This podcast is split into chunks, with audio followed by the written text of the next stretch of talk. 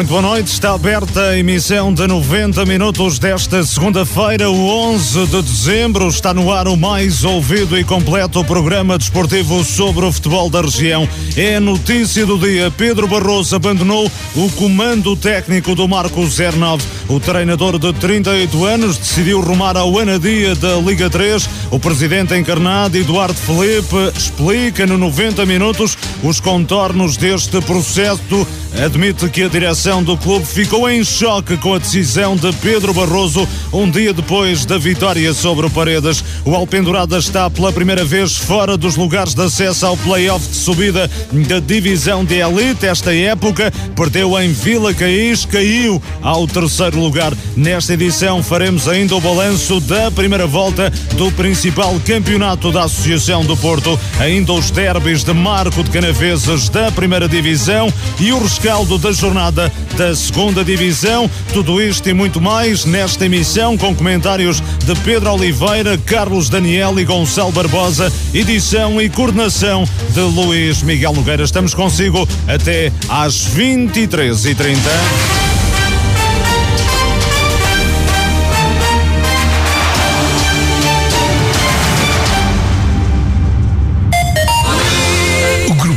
Sapatarias Carocha Gold.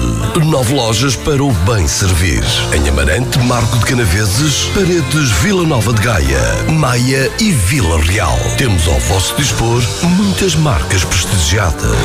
Nike, Skechers, Adidas, Asics, Fila, Geox, Lecoq Sportif, Freddy Perry, Reebok, Puma, Lacoste, Merrill, Replay e muito mais. Com o grupo Sapatarias Carocha Gold rematou, marcou uma compra certeira. Construímos e transformamos sonhos em grandes obras. Orcede Construções Metálicas. Construímos armazéns industriais, coberturas, fachadas, picadeiros, teias, boxes, feneiros. Orcede Construções Metálicas. Toda a gama de material para a agropecuária e ainda serralharia de apoio à construção civil. Orcede Construções Metálicas. Rua de Punhadela, Armazém A, em Rãs, Penafiel. Telefone 255-095-862. Telemóvel 915-759-646. Orcedi Construções Metálicas. A força do trabalho. Belma Sport. Uma marca inovadora. Com produtos de última geração. Design atual e de alta qualidade. Belma Sport. Trabalhamos com artigos desportivos e acessórios de todas as modalidades. Criamos e personalizamos todos os tipos de equipamento. Com Belma Sport. Seja você mesmo. Belma Sport. Edifício Tapado do Casal, 140. Na Estrada da Barragem, em Alpendurada.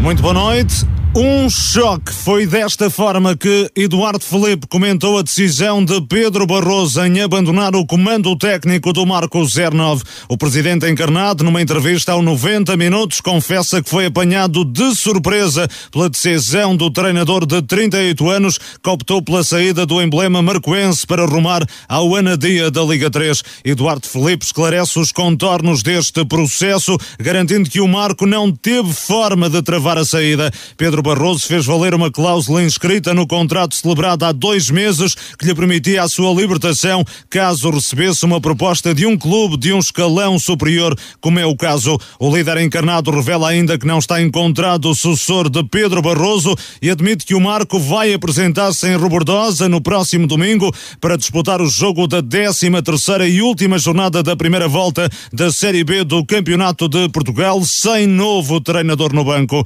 porque sublinha a escolha do novo timoneiro terá de ser feita de forma calma e ponderada. Para já a equipa ficará entregue aos técnicos da casa, Joel Soares, João Souza e Rafael Souza. Nesta entrevista à Marcoense FM, que vamos escutar na íntegra, Eduardo Felipe começa por admitir que a decisão de Pedro Barroso apanhou desprevenida a direção do Marco 09. foi uma surpresa, foi, foi uma coisa que a gente não esperava, não é? Mas que realmente estava, estava na, na cláusula do contrato, era uma das exigências na altura em que trouxemos o Pedro. Foi uma das exigências que, que os empresários deles no, nos propuseram que, que tinha que ter essa cláusula. E, e pronto, infelizmente, olha, não, não, não estávamos à espera, mas pronto, apareceu, apareceu essa oportunidade para ele de treinar um clube de Liga 3, era uma da, das exigências da cláusula, seria sempre um escalão superior, nunca um escalão da nossa da nossa divisão e pronto, fui pego de surpresa, como todos, não é? Como todos, uhum. como todos nós aqui da direção, da estrutura, ah, mas pronto, olha, era, era, uma, era, uma, era uma das condições para trazer o Pedro, o Pedro. Provavelmente, talvez, se não tivesse a cláusula, provavelmente não teríamos também o Pedro aqui. Mas pronto, olha, fazia parte da, da do, do, contrato e foi assim. É uma decisão que surge em má altura, não é? Sobretudo pela, pelo facto da equipa estar neste momento em reabilitação na tabela, não é? Sim, foi. Eu, eu, eu ainda hoje, eu ainda hoje tive, tive, tive a oportunidade de falar com os jogadores e e que é engraçado que ontem, no final do jogo, e quem teve presente aqui no Municipal, nós andamos ali no final do jogo para quase cerca de 10 minutos, as pessoas sempre a cantar, a empurrar o clube, coisas que eu nunca tinha visto. E, e quando, quando o árbitro apitou, a única coisa que eu fiz depois de cumprimentar o, o trio de arbitragem, cumprimentar os adversários, cumprimentar o público, eu fui, eu fui diretamente embora porque sentia mesmo que estávamos no, no bom caminho e estávamos, e, não, e não, vamos, não vamos jogar agora areia nos olhos de ninguém, estávamos num bom caminho e eu senti ali mesmo que era uma, era uma viragem muito grande, ou seja, a empolgação, o ambiente que se criou, a união que se houve ontem entre todos os marcoenses, todos, claque, público, camarotes, pessoal todo a cantar. Eu fui, fui embora mesmo com aquela sensação de que, olha, nós vamos lá nós vamos lá. Pá, e de repente, olha, quando, quando tava jantando, que eu nem sabia de nada, não é? Porque eu, como fui embora, não sabia de nada. Quando tava jantando, é que fui pego de surpresa com essa, com essa notícia. E não, não era esperado, mas pronto, olha, tem que se aceitar, fazia parte do contrato. Não temos o que fazer. Não temos que esta, esta situação possa vir a abalar a equipa? É assim, eu acredito que mexe, mexe sempre, não é? Eu, eu, eu enquanto ex-jogador, eu me ponho também um bocado no, no, no, lugar deles, não é? E, e sei que eles estavam a gostar do trabalho, eu sei que eles estavam a, a, sentir uma evolução enorme, e é normal e é natural que, que os, os jogadores se abalem, é, isso, isso, faz parte, eu também, eu também tive do lado deles e, e compreendo. A única coisa que eu hoje tive, tive a oportunidade de, lhes dizer foi que, que nós vamos continuar. O Marco não acaba aqui. O Marco vai continuar. O Marco vai continuar a trabalhar em busca de alguém capaz, alguém competente para para vir nos ajudar e tenho certeza, tenho e peço que as pessoas acreditem, porque uma, uma das coisas que eu sempre disse aqui foi que acreditem em quem está aqui, que quem está desse lado não faz as coisas por acaso, faz as coisas porque sabe que é o melhor para o clube e a gente vai tentar fazer o melhor para o clube. E essa, essa foi a mensagem que eu, que eu hoje tentei passar para eles, que, que isso não vai acabar, o Marco vai continuar e, e como tudo eles vão continuar a ter um, um líder, vão, vão de certeza no, no futuro breve, nada de, de, precipitações, vão ter uma pessoa que, que os vão liderar e que, que vão continuar a levar eles ao bom porto, porque a qualidade está ali dentro, Luiz. Mas a qualidade está ali dentro. Mas ainda não há sucessor, pois não? Já está encontrado o sucessor ou ainda não? Não, não, não tem. Eu, eu, não consegui, eu não consegui ter nada de pensamentos, porque Ontem à noite fui pego de surpresa quando estava jantando com, com, com, a minha família, com meus filhos e com amigos. Pensei que hoje de manhã até podia vir aqui, se calhar até, até conseguir, pronto, demovê-lo e, e, tentar com que, que ele voltasse atrás da decisão dele. Hoje de manhã não, não, não consegui, tá, a decisão estava tomada e infelizmente tinha um colóquio que, que, que, eu fui convidado pela Câmara e pelo Jornal o Jogo para participar, ou seja, nem, eu nem sequer tive tempo para pensar em nada, nem tive cabeça para pensar em ninguém, não, não passava pela minha cabeça. Fui a primeira pessoa a dizer aqui na Marcoense que, que o Pedro sempre foi uma pessoa que eu, que eu há um ano e meio atrás quis trazer para esse projeto, quando eu conheci o seu Luiz, quando eu conheci o nosso investidor. É, isso foi um choque para mim, porque eu também não estava à espera de, de o perder. Não é? Mas pronto, Vamos começar mas agora não, Mas não, há, não há, nenhum contacto com nenhum treinador até o momento? Eh, não, não. Até, o, até o momento, até o momento não. Até o momento nós ponderamos, pelo menos essa semana, pronto, é, é tentar buscar alguém que, que tenha esse perfil, que tenha um perfil ambicioso, um perfil um treinador jovem, um treinador que que queira, que queira chegar lá acima, não é? E, e é esse trabalho que a gente vai agora fazer, mas com também um bocado com um bocadinho com, com os pés no chão para não, não ser precipitado, não, não tentar não tentar trazer alguém que, que não que não nos dê garantias e e claro, por isso é, é, importante, mais importante do que tudo é a gente agora ter calma e, e, consciência de que a gente precisa trazer alguém com qualidade. Mas não é certo que vai estar já no domingo no, no jogo com o Robordosa, ou vai? Hum, não, não, não, isso, isso não, não, não, vou, não vou prometer, porque é como eu disse, se a gente quer alguém com, competente, alguém com qualidade, a gente tem que pensar de maneira tranquila, de maneira correta, para que a gente não se precipite. E por isso eu não, não posso prometer que domingo teremos teremos alguém no banco. Eu posso prometer que domingo a gente vai estar lá com a mesma missão e, e quem vai ficar, que são três adjuntos são da casa, não é? Que é o João, o Joel e o, e o Rafael, que são da casa, já vem com o trabalho praticamente estudado da, da equipe técnica do Pedro e, e vão tentar dar o seu melhor para domingo. Se caso a gente não consiga contratar ninguém, para domingo a gente tentar fazer um bom resultado, porque é o que eu digo, a gente estava numa crescente muito grande, tava, tava, o clube estava, a equipa estava evoluindo demais, havia jogadores que, que não estavam que não estavam bem no início da época e, e que se recuperaram e demonstraram. Eu não, não gosto de individualizar ninguém e, e, não, e, não, e não vou individualizar, mas a gente sabe e eles sabem quem, quem eu estou falando, eles sabem que eu estou a falar para ele. Havia jogadores que praticamente já estavam mortos e realmente da noite para o dia.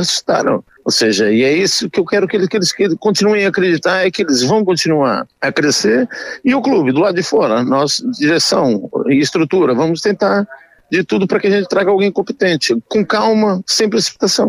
Eduardo Felipe, o presidente do Marco 09, a esclarecer a saída de Pedro Barroso do comando técnico do Marco 09. Pedro Barroso decidiu aceitar o convite que lhe foi endereçado pelo Anadia, o sexto classificado da Série A da Liga 3. Recordo, fez valer uma cláusula inscrita no contrato celebrado há dois meses que lhe permitia a sua libertação caso recebesse uma proposta de um clube de um escalão superior. A passagem de Pedro Barroso por Marco de Canaveses durou apenas dois meses. Assumiu o leme do emblema encarnado a 12 de outubro. Substituiu Bock no cargo. Liderou a equipa em sete jogos. Com Pedro Barroso, Marco amealhou três vitórias, a última das quais no ontem, na recepção à União de Paredes. Dois empates e uma derrota. No seu primeiro jogo, os encarnados foram afastados da Taça de Portugal nas grandes penalidades pelo Atlético Atlético da Malveira deixa a equipa marcoense no oitavo posto da classificação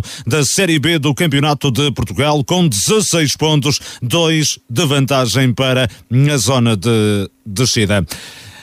Muito boa noite, Pedro Oliveira, Carlos Daniel, Gonçalo Barbosa. É claramente a notícia do dia. Esta saída de Pedro Barroso do comando técnico do Marco 09, numa situação bem diferente do que aconteceu com Boca há dois meses atrás. E a direção do Marco percebe-se até algo, Pedro, aturdida com esta decisão de Pedro Barroso. Muito boa noite. Boa noite, Luís Miguel, boa noite ao Carlos e ao Gonçalo, aqui presentes em estúdio, e também um, um cumprimento aos ouvintes de 90 minutos. Sim, é, acho que o, que o Eduardo Filipe disse tudo aquilo que, que queríamos saber. No fundo, quando, quando o Pedro Barroso assinou pelo, pelo Marco, o Marco já sabia que podia ser eh, até ao final da época, podia ser uma jornada depois, que, que tinha assinado na, com uma condição. Uh, sabemos que os treinadores, todos, ou quase todos, são empresários. Como, como o Eduardo disse, uh, foi uma das, uh, das cláusulas do, do contrato proposto pelos empresários que, que caso houvesse uma proposta de, de, de um escalão superior, que um, ele teria que. O Marco teria que o deixar sair, e foi isso que aconteceu aconteceu que, que o Anadia de facto interessou-se pelo Pedro, surgiu a proposta eh, e, e, o Pedro aceitou essa mesma proposta. Não é a mesma situação. Se, se, há, se antes o Marco tinha despedido um treinador, agora é um treinador que se despede. São coisas diferentes. Agora eu compreendo perfeitamente eh, que, que, que o Marco não tinha, não tinha outra opção senão deixar sair o treinador, porque foi isso mesmo que o Marco assinou quando o contratou. Uh, e uh, é entendível esta decisão de, de, Pedro Barroso, obviamente ele uh, escolheu aquilo que achou que era o melhor para, para a sua carreira, não é? Lógico que quando, quando um treinador assina com, com o Marco e põe essa cláusula no contrato, está à espera de quê? Está espera... É porque acreditava que podia dar o salto, não é? Exatamente, e portanto apareceu agora essa oportunidade. É mau para o Marco, porque tudo aquilo que nós ouvimos do, do Eduardo, de facto a equipa estava, estava numa, numa ascensão bem, bem interessante. Ontem, a pouco já falaremos do jogo de ontem, que mostrou isso mesmo. Estava a ser positiva a sua participação e a sua forma de treinar o Marco. Sentíamos que a equipa estava com com, uh, que os jogadores estavam com o treinador, uh, sentíamos que de facto o Marcos estava, estava a ficar cada vez mais forte. Uh, o, o, que é certo é que foi, como, como, como o Eduardo falou, o presidente, Marco apanhado de, de, de, surpresa e por isso agora há que, há que contratar um novo treinador, o que não, não será fácil, certamente, porque o Pedro era não é o único treinador do mundo. Não será fácil, pelo menos dentro do perfil que o Marco pretende, não é? Um treinador uh, jovem, por exemplo, com uh, necessidade de evoluir, como disse o, o, Eduardo Felipe, assim um pouco a imagem do que é o Pedro Barroso, não é? Exatamente, e o Pedro Barroso é um treinador que conhecia bem este, este campeonato, fez um excelente trabalho a época passada no, no Salgueiro, já, já, já é conhecido deste, de, deste campeonato, e foi por isso que não só agora que o Marcos se interessou por ele, mas como o seu Presidente dizia, já há época e meia que, que o Pedro era um, um treinador que, que agradava ao, ao Presidente do Marco, não, acabaram por, por contratar o Boc e, e, e subir divisão e, e, o Boc ficará na história do Marco por isso mesmo, por trazer o Marco novamente, o, o primeiro treinador a trazer o Marco novamente aos Nacionais, depois as coisas não correram bem, foram buscar o Pedro Uh, e, agora o Pedro aceitou uma proposta de um clube de uma divisão superior, certamente que lhe vai trazer outra visibilidade. Sabemos que, há, que o parente pobre das competições nacionais é, é, este, é este, Campeonato de Portugal é, e é ver a visibilidade e, e, a, e, a, forma como, como a Terceira Liga ou a Liga 3, como queiramos chamar, é de facto apresentada. Tenho, é indiscutível que tem outra visibilidade. Claramente. E por isso, e também creio que, que a nível financeiro, não vou discutir isso, mas que ninguém vai treinar apenas um clube de uma liga superior porque quer treinar um, um clube de uma liga superior, é? Porque os valores também que apresentaram ao Pedro são superiores ao, ao, ao, que o Marco, ao que aquilo ganharia no Marco, digo, digo isso, acredito que sim, uh, e é por isso é que eu dizia que, que compreendo perfeitamente a atitude e a decisão do Pedro Barroso.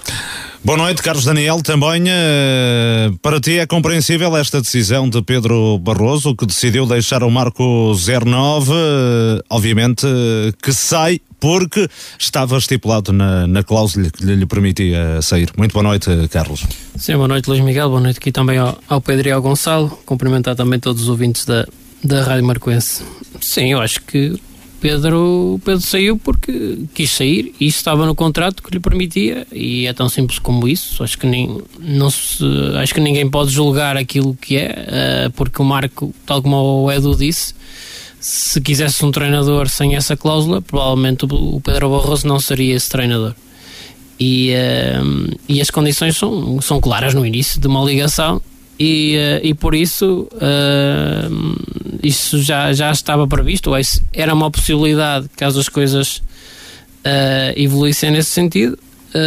acabou por existir essa proposta para o, para o Pedro, que vai para uma liga, tal como o, o Pedro disse, mais, com mais visibilidade, com outro tipo de, de estruturas que lhe permita chegar quero uh, acreditar aos campeonatos profissionais, que é esse sempre o objetivo de, dos, dos treinadores na, nesta fase, uh, até porque o Pedro, um, digamos que no Campeonato de Portugal já tem já tem trabalho demonstrado, já tem ali alguma carteira que lhe permite a qualquer momento neste campeonato poder escolher o, o clube e o projeto. Uh, na Liga 3, uh, logicamente que, que quer cimentar a sua carreira lá e, uh, e, e, aceitou esse convite. Portanto, para ti também se percebes esta decisão do Pedro Barroso em querer, em querer dar o salto para um clube de um escalão superior, não é? Sim, claramente. Acho que as, as, pessoas têm que se colocar naquilo que é a posição de um, de um profissional ou um aspirante a profissional de, de futebol. E isso toda a gente, se lhe, se lhe propuserem um cargo melhor no trabalho em questão, também o vão aceitar uh, com melhores remunerações, com maior visibilidade. Isto tem que ser olhado dessa forma, não como aquela paixão ou o amor por, por este por o clube A, B ou C, uh, porque neste momento os treinadores são, são profissionais e, um, e têm que escolher aquilo que melhor se, se, se adapta à carreira, até porque ouvimos muitas vezes essa frase que o comboio só, só passa uma vez. E, uh, e por vezes, quando não se apanha o comboio, uh, perde-se aquilo que são as oportunidades de, de uma carreira. Gonçalo Barbosa, muito boa noite. Também uh, te peço a ti o comentário a esta decisão de Pedro Barroso em uh, rescindir contrato com o Marco 09, defendido obviamente com essa cláusula que constava no uh, contrato que lhe permitia a saída para um clube de uma dimensão diferente do Marco 09. É uma decisão que também entendes de Pedro Barroso. Muito boa noite, Gonçalo. Boa noite, Luís Miguel. Boa noite também aqui ao Carlos e ao Pedro presentes em estúdio e saudar todos os ouvintes do programa 90 Minutos. Sim, acho que hum, é totalmente compreensível a, a, decisão do, do Mr. Pedro. Acho que hum, tem que ser um bocado egoísta, ponderar muito bem o passo, mas eu concordo com o Carlos. Acho que são oportunidades que, hum, que têm que se agarrar. Não se sabe quando é que iria ter outra dos projetos que o, que o Mister teve no Campeonato de Portugal, acredito que estava no clube que lhe desse melhores condições e, e, e, mais estável para ele poder trabalhar, mas também acredito que se o ano passado não ficou no Salgueiros, também foi porque já esperavam uma oportunidade na Liga 3, que surgiu agora e como tal também teve este tempo para poder trabalhar e acredito que, que será o passo que ele já queria ter dado antes, num Anadia, numa liga que tem imensa visibilidade, é do, do... E para um Anadia que ainda está dentro da luta pelo playoff de, de acesso à segunda liga. Sim, exatamente. Se pegou no, no Marco numa situação difícil, acho que o Anadia acaba por estar na mesma situação, digamos assim, uh, num campeonato que é muito competitivo, mas que tem uh, o tal aspecto da visibilidade, de ser controlado pela federação, de andarem sempre atento a, a, a, atentos a tudo e mais alguma coisa e muito bem regulamentado acho que é sempre um passo ambicioso e muito apetecível para, para o treinador. E acho que o adepto do Marco tem que estar agradecido. São passos normais, o clube fica, o Marco tem que trabalhar na mesma e concordo com as palavras do Edu, é escolher bem para continuar com o projeto. Ainda assim também é entendível, Gonçalo, uh, algum desconforto do Marco 09 com esta decisão do Pedro Barroso? Sim, acho, acho que é normal e natural. Estavam contentes com o trabalho desenvolvido, um, notava-se um bom ambiente de, dentro do grupo e, como tal, também quando começam a ver resultados, a equipa a respirar de outra forma, é natural que, que também sejam um bocadinho egoístas e queiram ter o, ao leme a pessoa que o estava a fazer felizes. Por isso eu consigo entender bem os dois lados nesta, neste capítulo. E agora, Carlos Daniel, o novo treinador Edu já aqui deixou o perfil desejado, mas hum, provavelmente não vai ser fácil encontrar um novo treinador. Há muitos treinadores, mas uh, aqui é a questão é encontrar o treinador que possa dar seguimento ao bom trabalho que Pedro Barroso vinha a desenvolver. Sim, eu percebo. Acho que encontrar o treinador é fácil. Acho que o Edu basta ir ao, ao telefone, certamente tem, tem lá uma lista infinita de chamadas de, de das últimas horas.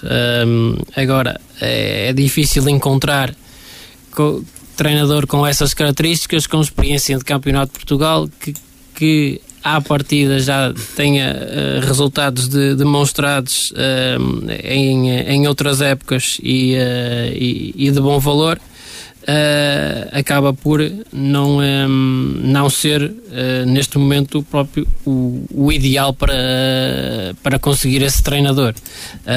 agora, acho que há, há muita gente competente e, e com qualidade aí, aí disponível. acredito também que em termos de estrutura o Marco terá sempre alguns treinadores referenciados. E é sempre um clube, acaba por ser sempre um clube apetecível, tendo em conta o projeto do, do Marco 09, não é? O Marco acaba também por ser sempre um clube apetecível e que, que motiva também cobiça do, dos próprios treinadores. Sim, claramente, mas o que eu acho é que aqueles treinadores que se calhar seriam uma primeira linha de pensamento e de, e de opção podem não estar disponíveis. Por isso é que eu di, diria que acredito também que na estrutura do marco uh, possam haver ali já nomes referenciados pelo acompanhamento que se faz do, dos vários campeonatos e aquilo que são uh, os adversários e, um, e observações. Eh, acredito... Edu diz que ainda não teve tempo para pensar no novo treinador. Eu penso que o presidente, o Marco, terá fugido um pouco à questão, porque de certeza absoluta que já há nomes eh, que já foram cogitados no seio da, da estrutura, de certeza absoluta, não é?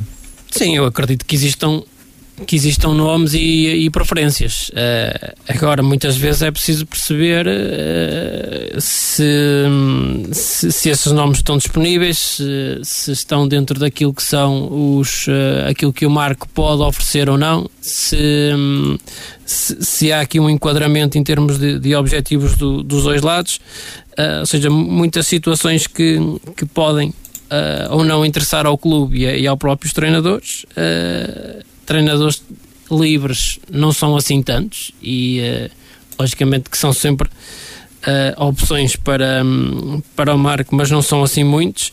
Uh, mas acho que neste tipo de campeonatos, semana, mais uma semana ou menos uma semana, isto pode fazer com que haja mais uma saída ou outra e se possa abrir também portas aí de, de novos treinadores. Mas, tal como o Edu disse, eu concordo, acho que o Marco tem que, que ter calma, tem que, tem que falar com, com, com, com vários ou com os treinadores que têm eh, referenciados e depois decidir com calma o treinador que, que melhor lhe irá assegurar os próximos tempos. Parece mais ou menos certo que o Marco não vai ter novo treinador no banco no próximo domingo, na deslocação até Rebordosa, mas esta situação, Pedro, até acaba por surgir numa altura em que o campeonato vai parar, depois uh, do próximo jogo há uma paragem até ao início de janeiro. Uh, esta situação até acaba por surgir numa altura que para o Marco vai ser benéfico, olhando na perspectiva da troca de treinador, não é? Sim, o ideal é que, é que o Pedro Barroso tivesse anunciado, no fundo, o, o, esse. Aguardasse mais uma semana, é Aguardasse mais uma semana, uhum. depois jogar. Mas provavelmente não, depois não teria essa possibilidade de, de dar o salto para o Anadia. Pois, exatamente, essa, essa é a questão, é, é a questão dos timings, porque o timing não é o timing correto, não é? Logicamente que o ideal seria que ele, no fundo, comunicasse essa situação depois de vencer o Rebordosa no próximo domingo e sairia como. Porque as coisas são diferentes, estamos a falar do, do Pedro que ganhou três jogos, dois empates, três vitórias, dois empates, uma derrota, não é? Um, e a eliminação na taça? Isso seria bem diferente se, se, por exemplo, o Pedro tivesse quatro derrotas consecutivas, se calhar não estamos aqui com, com, com este drama todo, ou os adeptos não seriam com tantas saudades do treinador, se calhar os próprios a pedir a cabeça ao treinador, as coisas estavam a correr bem, mas imaginamos agora que estavam a correr mal. Imagina que o jogo de ontem o Marco tinha perdido 4-0 frente ao Paredes. Se calhar estamos aqui a fazer, se calhar eram os próprios treinadores a assobiá-lo e mandá-lo embora e a dizer: Olha, não serve para estar aqui, como aconteceu com o treinador que esteve antes dele. O futebol não, não, não, pode ser, não pode ser, como eu digo sempre, não pode ser gerido de fora para dentro.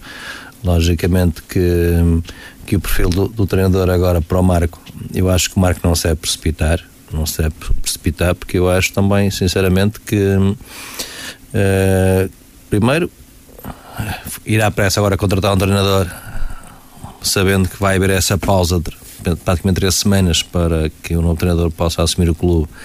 Um, e então vamos deixar que o Marco treine, que jogue. Não se deve precipitar, mas também não deve deixar prolongar isto por muito tempo, não é? Porque precipitar não apresentar, é não apresentar amanhã o novo treinador. Uhum. Não está, hoje o treinador foi demitido e o Marco amanhã apresenta o novo treinador. A menos que o treinador desejado amanhã esteja disponível, não é? Isso Lógico. já era outra história. Ah, isso é diferente. E depois estamos a falar, esta cláusula que aconteceu com o Marco, não é?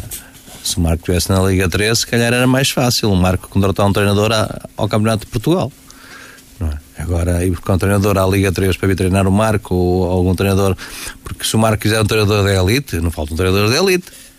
Que, que, vão apresentar aos clubes a mesma cláusula que, que se calhar apresenta o, o, Pedro Barroso, a dizer, olha, eu tenho um clube do Campeonato de Portugal que me fez a proposta, estou na elite e vou treinar agora o Marco 09 e o, e o clube vai ter que o deixar porque mesmo o que acontece no, com o Marco, se calhar acontece com alguns clubes que estão no elite, com que, alguns treinadores que já têm, que já têm inclusive é empresário, e pode acontecer. Portanto, o Marco está na divisão que está e buscar um treinador, como o Carlos dizia, neste, neste momento não temos assim muitos.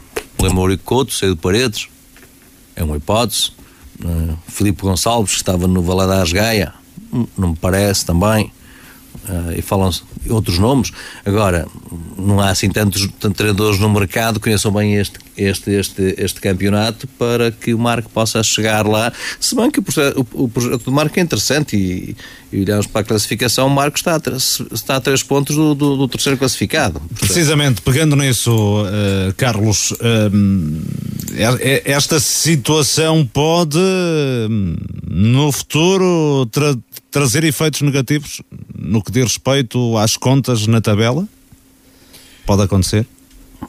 Pode acontecer, mas também pode não acontecer. Ou seja, isto não, lá, é não tens bola de cristal. É aquilo que o Edu dizia. Ou seja, isto impacto tem sempre na, na, naquilo que é. Um, naquilo que é a dinâmica do, de uma semana de trabalho, naquilo que são os próximos dias.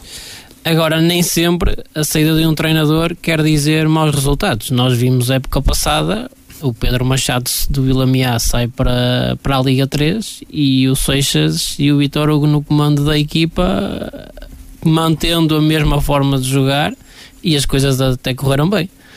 Uh, por isso, às vezes importa mais um, um bom grupo e, uh, e, uma, uma equipa coesa, solidária e, e com vontade de, de jogar e lutar por, pelos seus objetivos do que apresentar um, um novo treinador só porque é, é, importante ter um líder à frente. Acho que os próprios líderes de balneário uh, se encarregam muito desse trabalho. Precisamente, Gonçalo Barbosa, até porque és o único treinador que aqui está de, entre todos nós. Uh, uma situação destas pode abalar uh, um balneário, Gonçalo?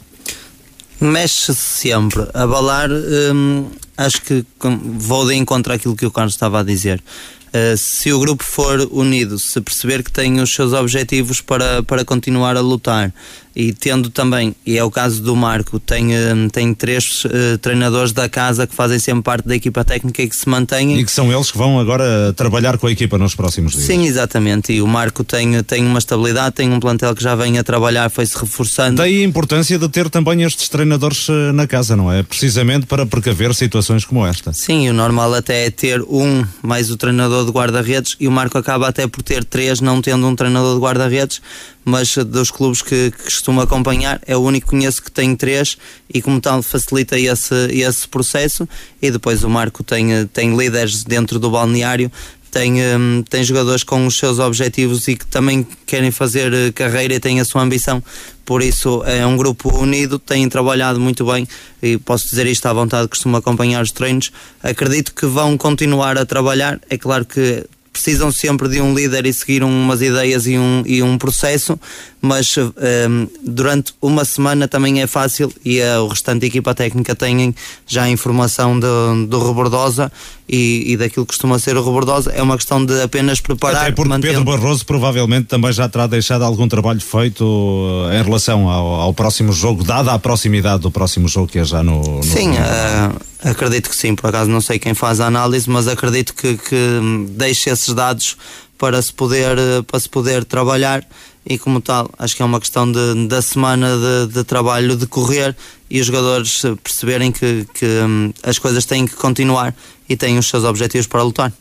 Muito bem, tudo dito em relação a, a, a esta a, esta saída de Pedro Barroso do comando técnico do Marco 09, a formação encarnada que terá agora de procurar novo treinador, o conjunto de Marco de Canaveses que fica agora nos próximos dias entregue aos técnicos da casa, Joel Soares, João Souza e Rafael Souza, em princípio deverão ser eles a comandar a equipa no jogo do próximo domingo na recepção ao Robordosa, ou melhor, na deslocação ao terreno do Robordosa. O Marco ontem bateu União de Paredes por um zero no derby regional da 12 segunda jornada da Série B do Campeonato de Portugal, depois de uma primeira parte muito equilibrada, embora com o emblema pardense a dispor das oportunidades mais flagrantes de golo para se adiantar no marcador, o conjunto encarnado chegou à vantagem no início da segunda metade por intermédio de Bruno Guimarães aos 52 minutos. União de Paredes ainda tentou reagir, mas nunca foi capaz de importunar seriamente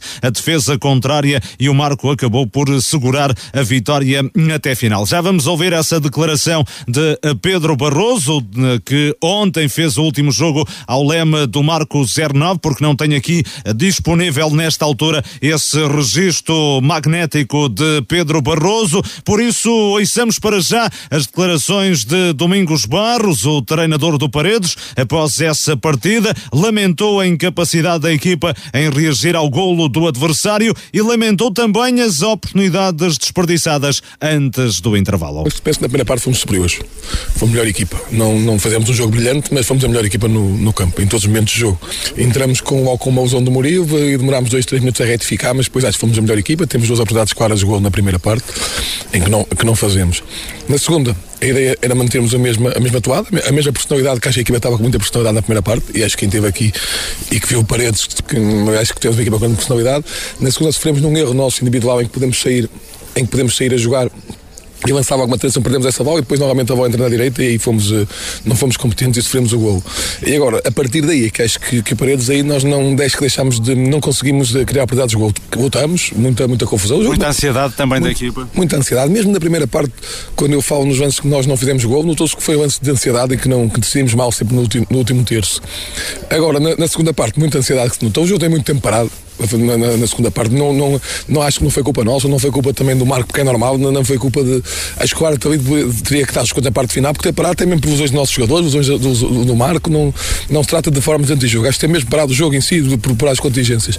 E acho que depois só tivemos uma oportunidade do gol, que foi um remate do Eric, que vai nas mãos do Pedro Freitas, mas criámos muito pouco, depois estamos a perder. E acho que temos de fazer, temos de fazer mais, temos de fazer muito mais. Esta foi a primeira derrota do Paredes sob o comando de Domingos Barros para o campeonato. O treinador acredita que este desaire não vai afetar a equipa. Não terá grandes, grandes efeitos, porque nós sabemos que partimos muito atrás do, no, no, campeonato. Nós chegámos cá com 4 pontos, em 5 jogos fizemos, fizemos 11 em 15 fizemos 11, em 6 agora fazemos 11, portanto em 18 fazemos 11 e acho que num, num bloco de campeonato normal isso era um bom, era um bom espólio, portanto fazer, fazer em 6 e em 18 pontos temos 11, se fosse aqui para a frente eu comprava esse, esse, esses pontos em cada, em cada bloco de 6 jogos, mas a verdade é que temos que partir atrás, estamos ainda na, ali muito perto da, da tabela classificativa. Nós também olhamos para a tabela, eh, toda a gente diz que esta série é competitiva e os números mostram, mostram Está isso. tudo muito apertado, não é? Os, um, duas ou três vitórias colocam-nos automaticamente lá em cima e, portanto, isto vai ser um campeonato muito, muito, muito rinho até ao fim. Nós temos que, que arrepiar caminho. Agora, nós estamos contentes com, com o que é que encontramos, estamos contentes com, com os jogadores. Domingos Barros, o treinador do Paredes, após a derrota de ontem em Marco de Canaveses para um zero, recorda o golo de Bruno Guimarães no início da segunda parte. Agora sim, as declarações de Pedro Barroso, que, on, que deixou o comando técnico do Marco esta hum, segunda-feira. Depois da partida, o treinador destacou essencialmente a exibição rubricada pela equipa na etapa complementar perante um adversário de enorme qualidade. Eu tinha dito hum, na antevisão, ou se calhar na semana passada, que, que o Paredes é talvez do, dos melhores plantéis da, da série e da divisão, em que tem uma estrutura forte, uma estrutura de, de, de um clube que veio da Liga 3, eh, portanto tudo isso tem o seu peso, tem o seu valor. Eh, sabíamos que ia ser um jogo difícil, até porque desde que chegou o, o treinador novo eh, tinham três vitórias, dois empates, apenas um gol sofrido, eh, ainda não tinham perdido. Portanto, acho que é demonstrativo de, de quão fortes eles estão neste momento. Na primeira parte, uma primeira parte pautada por um equilíbrio, uma a melhor oportunidade do jogo do, do Paredes, em que não conseguiram concretizar, mas sempre muito equilibrado. Na segunda parte penso que fomos superiores, chegamos à vantagem, o, o Paredes começou a arriscar mais um bocado e nós por duas, duas ou três situações podíamos ter feito 2 a 0 e, e se matado o jogo. Não foi possível mais uma vez, tem sido a panagem do, dos últimos jogos, estamos em vantagem, criamos o, a situação de 2 a 0 não temos, não temos conseguido criar uh, ou marcar o 2 a 0. Uh, vencemos, foi mais importante, uh, mais uma vitória, quatro jogos sem, sem perder, portanto estamos, estamos consistentes. Com a vitória de ontem, o Marco 09 ascendeu ao oitavo posto da tabela, 16 pontos. O conjunto azul baixou ao nono lugar, imediatamente acima da linha d'água com a 15. Pedro Oliveira, uma boa vitória do Marco ontem, não foi nada, nada fácil, perante um Paredes que deu muito trabalho também a realizar uma boa exibição, mas acima de tudo foi um bom jogo e na primeira parte o Paredes até foi melhor com as melhores oportunidades. Há duas, pelo menos que me lembro, uma logo de início de Leandro Cardoso, porém não enorme intervenção de Pedro Freitas e outras já perto do, do final. Sim, é, de facto é, uma, um, é um jogo que, que tenho ao comentar ao comentar convosco também um, no estádio, me parecia que quem marcasse uh, venceria o jogo. Fiquei sempre com essa sensação, uh, que ia ser pela, pela margem mínima. E de facto o Paredes entra melhor na partida, obriga, obriga o. Um, tem uma excelente equipa, gostei muito da equipa do Paredes e se calhar não é por acaso que, que que não tinha qualquer derrota neste campeonato e por isso mais, mais meritória a vitória do Mas Mas já tinha derrotas. Eh, não tinha, não tinha perdido, era com Domingos Barros no comando. Sim, com, com este treinador. Com, este treinador, sim. o Pataça com, com é? o Amarante, sim, com sim. O Amarante, sim. pronto. Eu dizia que exatamente. Estávamos a falar deste Paredes com este treinador. Uhum. Logo à partida era, era um adversário difícil. Uh, e eu, um, o Marcos segurou muito bem a primeira parte, nem sempre bem jogado, de facto. O que é certo é que na segunda parte entrou muito bem o Marco na partida, acaba por fazer o, o golo num, numa bela jogada com o Bruno Guimarães a, a aparecer isolado na, dentro da pequena área a fazer o golo e a partir daí foi um, um Paredes à procura do empate, a apostar tudo. Mas a, o Marco nunca propriamente desconfortável no jogo. O Marco não desconfortável, recuou as suas linhas, uh, tentou ainda meter o, um, o Valdinho com. Um, com, com outro jogador que entrou, que agora não estou a. O Arnold. Com o Arnold também na, na frente e depois mete o, o Luís Pedro para também para assegurar na parte final. É uma vitória sofrida, mas uma vitória merecida.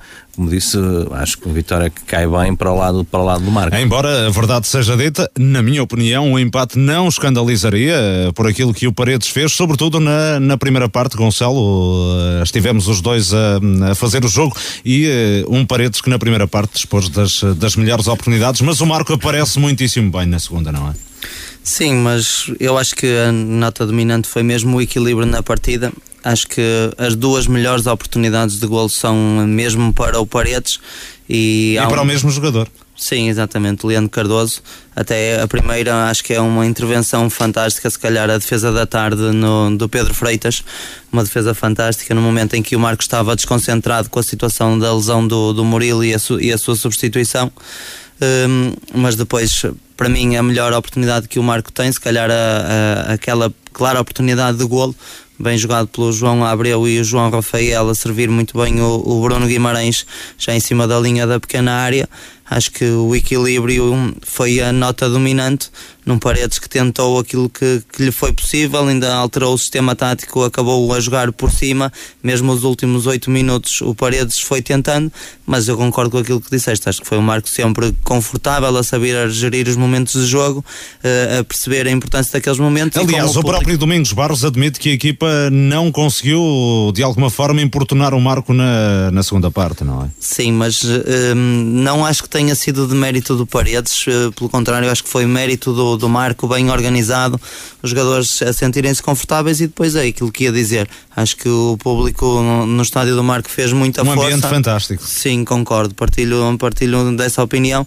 Acho que fizeram muita força e transmitiram um, aquele vibrar, deu outra calma e confiança aos jogadores do Marco. Carlos Daniel, é uma importante vitória para o Marco, não só porque dá sequência a esta boa fase, já são quatro jogos sempre a pontuar, duas vitórias e dois empates, mas sobretudo porque permite ultrapassar este adversário na tabela, afastar-se, não foi muito, mas afasta-se mais um bocadinho da, da linha d'água. Sim, e sobretudo acho que uma, uma prova de força do, do Marco é, é demonstrar que tem, tem equipa para se bater com, com qualquer equipa da, desta divisão. Um, e, e o Paredes, eu concordo com o Pedro Barroso, acho que é, é um dos melhores plantéis de, desta, desta divisão. Começou mal, Uh, tem, tem vindo a recuperar e, uh, e, e, tem sofrido aqui alguns revés pelo caminho, mas um, acho que está, está em recuperação este Paredes e ontem demonstrou uh, a excelente equipa que é. Acho que é um, um grande resultado do Marco que, que assim aproveita para também um, colocar-se aqui um pouco na, nesta confusão de, de um ou dois pontos que, que estão aqui muitas equipas uh, e que lhe permite também, uh, se quisermos olhar para cima, olhar uh, já para o próximo jogo e, e chegar ali à, à, pontuação do Rebordosa em caso de, de vitória. Um marco que bate o Paredes no último jogo de Pedro Barroso para a semana vai até ao terreno do Rebordosa, última jornada da primeira volta, em princípio sem novo treinador no banco. O Amarante empatou a um no terreno dos Salgueiros, a equipa da cidade do Porto colocou-se em vantagem no início da segunda parte por intermédio de Tiago Antunes. O conjunto alvinegro evitou a primeira derrota da época aos 89 minutos com um gol de Dória. Renato Coimbra, o treinador do Amarante, admite que a divisão de pontos se ajusta ao que se passou em campo. Temos que aceitar o resultado numa primeira parte em que o Amarante foi, foi mais forte. Acho que o Amarante fez uma boa primeira parte. Falhámos uma, uma grande penalidade, tivemos uma situação de, na cara do guarda-redes que também podíamos ter feito. Acho que cabe justiça na primeira parte. O Amarante, o Amarante deveria ou poderia estar, estar a vencer. Na segunda parte foi diferente porque entramos praticamente a perder. Num golo, num golo que me parece fora de jogo muito evidente parece, uh, e, e intranquilizou a equipa. Aos 5 minutos da segunda parte estávamos a perder. A equipa não está habituada, não está habituada a passar por esta, por esta situação. A equipa ficou desorientada, ali 15 minutos em que a equipa ficou muito, muito intranquila. Depois voltámos, voltámos a, a tranquilizar, a, a, querer jogar, só querer jogar. Conseguimos fazer o gol do empate aos 89 minutos.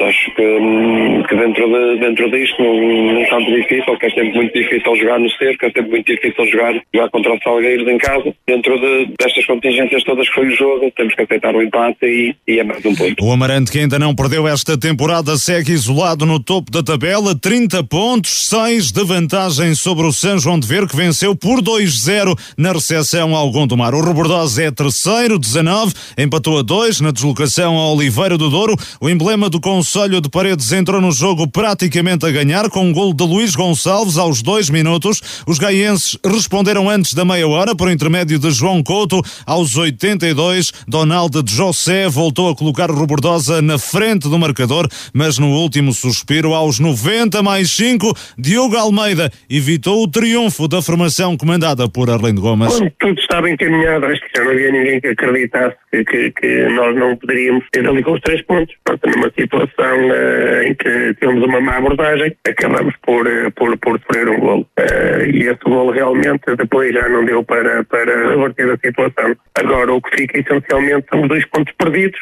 mas uh, um espírito de equipa grande, uma dinâmica grande, um querer muito grande da equipa em fazer cada vez mais e melhor, e é isso que nos conforta. Sabemos que, objetivamente, uh, é possível o erro, nós digamos hoje, é possível o erro, mas conforta-nos, pelo menos, saber que, dentro daquilo que é possível no ser humano, que é o erro, existe também uma capacidade grande de trabalho, uma determinação grande, uma ambição grande, e isso a minha equipa teve e é isso que me deixa satisfeito. Foi isso que eu trouxe de jogo uh, e o ponto não é muito relevante, efetivamente, porque a equipa como nós, o jogo que fez num campo muito difícil, trazer um ponto acaba por ser mesmo muito pouco, mas há outras coisas que tem que me agarrar nomeadamente aquilo que acabei de enumerar. Com este empate, o Robordosa passa a somar 19 pontos, conservou o terceiro posto na pauta classificativa, mas agora há 5 de distância da zona de acesso ao play-off de subida. O Vila Miá conquistou na recepção ao Beira-Mar a segunda vitória consecutiva, 2-1, Délcio Fernandes perto do intervalo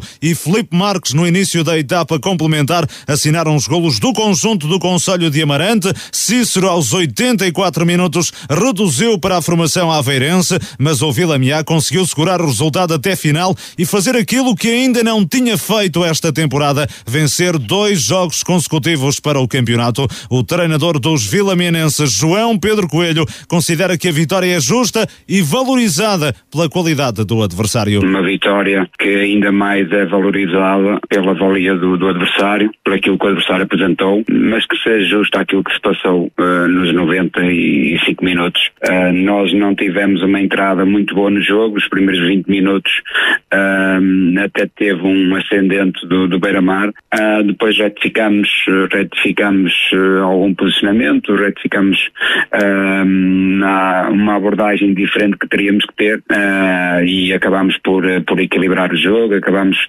por, por cima na primeira parte uh, conseguindo marcar, uh, ainda conseguindo uma segunda oportunidade antes do, antes do intervalo para, para fazer o segundo, uh, e algumas correções que fizemos no sentido de preparar a equipa para estar mais confortável na segunda parte. Uh, acabaram por, por, surtir efeito. Uh, conseguimos numa transição marcar o segundo e depois tivemos sempre muito, muito coesos, muito, muito organizados, uma equipa com, com um espírito de, de trabalho muito grande. Com este triunfo, o Vila Miã ascende ao 11 primeiro posto da tabela, 11 pontos, reduziu para 4, atraso para a linha d'água ainda da jornada, São João de Ver 2, Gondomar 0, vitória do Valadares Gaia em Lamelas por 2-1 e empata uma bola no, em Guimarães entre Vitória B e uh, Flor Greida. Pedro Oliveira, Amarante, segue firme na liderança, continua sem uh, perder esta um, temporada. Esteve perto de sofrer a primeira derrota da época, mas salva-se com um gol aos 89 minutos. Exatamente, portanto, até ao lavado de Cecina Vindima e, e consegue esse, esse empate ao cair do pano, o que, que, faz com que a equipa se mantenha aqui invicta neste, neste campeonato e diríamos que a 5 pontos da, da manutenção aos 35 pontos, segundo as contas do Arlindo que da época passada, são as mesmas contas deste ano, a única equipa que se pode... Ou seja, pode praticamente fechar a manutenção no final da primeira volta. Isso, penso que 35 pontos, atendendo àquilo que são as, as classificações da primeira volta, penso que 35 pontos serão suficientes para a manutenção, aquele que é o primeiro objetivo do, do, do Amarante pode ser já conquistado no final da primeira volta, praticamente, uh, porque daquilo que vemos daí para baixo, é que todas, a partir do terceiro lugar, digamos assim, todas as equipas podem ainda descer divisão, mesmo o próprio Rebordosa que está a 5 pontos do lugar de subida, mas também está a 5 pontos do, do lugar de descida.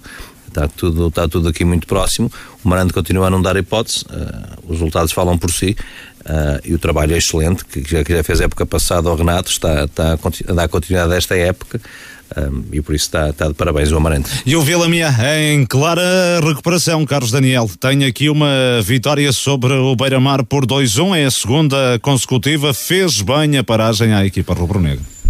Sim, está no, está no melhor momento da, da época. É um Vila Mia que, que está em recuperação. É verdade que ainda tem, ainda tem muito para recuperar, porque a diferença já era, já era grande para, para as equipas acima. Os pontos não são muitos, mas alguém irá ganhar pontos uh, ali à frente, por isso o Vila Miá uh, tem que continuar nesta toada se quer sair de, dos lugares de, de despromoção para já conseguir uma, uma excelente vitória em casa frente a, um Beira-Mar, que é, é, um clube para andar no, no topo da tabela. E é um Vila Miá que se aproxima da linha d'água. O Rebordosa deixa escapar uma vitória praticamente no último suspiro. Gonçalo Barbosa, próximo adversário do Marco 09 na, na próxima semana e, obviamente, algum desalento de Arlindo Gomes por esta igualdade em Oliveira do Douro. Sim, já há algum tempo que, que o Robertosa não, não vence fora.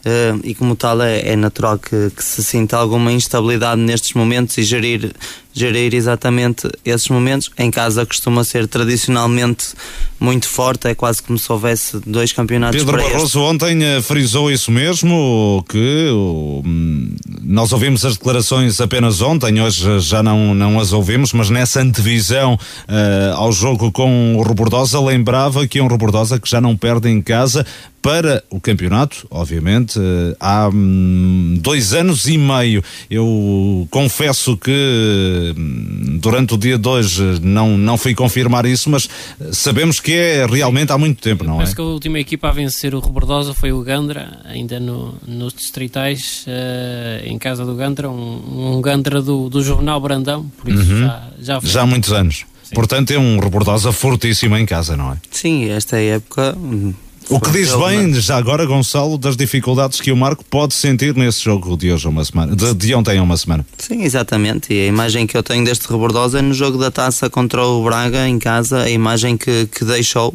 É claro que é um jogo da taça e não do campeonato, é sempre diferente, mas em casa o Rebordosa costuma ser tradicionalmente muito forte e este campeonato, o terceiro lugar mostra bem isso. É claro que é muito equilibrado, é muito difícil, mas não apaga a boa época do Rebordosa. Este Amarante é que tem sido, tem sido extraordinário, mas será, é mais um jogo de tripla neste campeonato, e, mas em casa o Rebordosa é daquelas equipas que que tem tendência a, a vencer e o Marco terá muitas dificuldades. Ora, e confirma-se que a última derrota em casa para o campeonato de Robordosa foi a 19 de maio de 2021, uma derrota frente ao Aliança de Gandra por 3-2. Portanto, uma tarefa muito complicada para a próxima semana para o Marco 09. Tudo dito em relação ao Campeonato de Portugal. Já a seguir vamos à divisão de elite. O Alpendurada saiu da zona de subida. Grupo Sapatarias Carocha Gold. Nove lojas para o bem servir.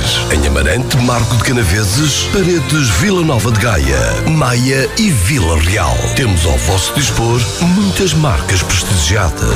Nike, Skechers, Adidas, Asics, Fila, Geox, Lecoq Sportif, Freddy Perry, Reebok, Puma, Lacoste, Merrell, Replay e muito mais. Com o grupo Sapatarias Carocha Gold, rematou, marcou uma compra certeira. Construímos e transformamos sonhos em grandes obras.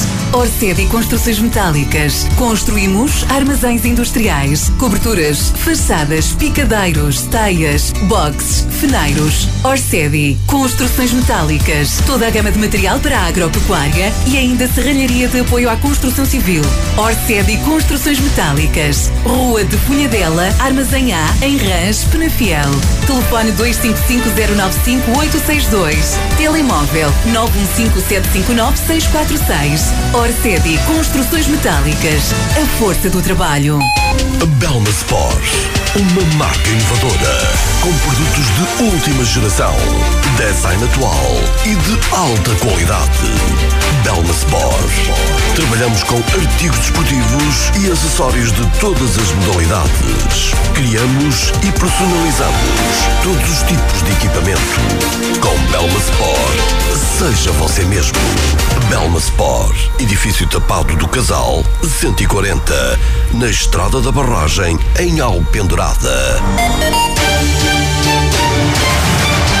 O Alpendurada abandonou a zona de acesso ao play-off de subida da divisão de elite da Associação de Futebol do Porto. A equipa azul e branca perdeu no terreno do Vila Caís por 2-0 no encontro da 15ª e última jornada da primeira volta da competição e caiu ao terceiro lugar da tabela. A formação do Conselho de Amarante chegou ao triunfo com golos de Henrique Vieira antes do intervalo e de Diogo Gonçalo já ao cair do pano. Lourenço Freitas, técnico do Vila Caís, reconheceu que a vitória sobre o Alpendurada foi sofrida, mas também justa. Acho que foi um, uma vitória justa da nossa equipa, sofrida, sem dúvida alguma. Uh, entramos muito bem no jogo, com duas, três ocasiões uh, de golo. Depois acabamos por, uh, por chegar a um zero e fruto também da qualidade da equipa do Alpendurada fruto também do trabalho do treinador que também mexeu bem na equipa. Na segunda parte sofremos um bocadinho, soubemos sofrer e aqui os meus jogadores estiveram muito bem,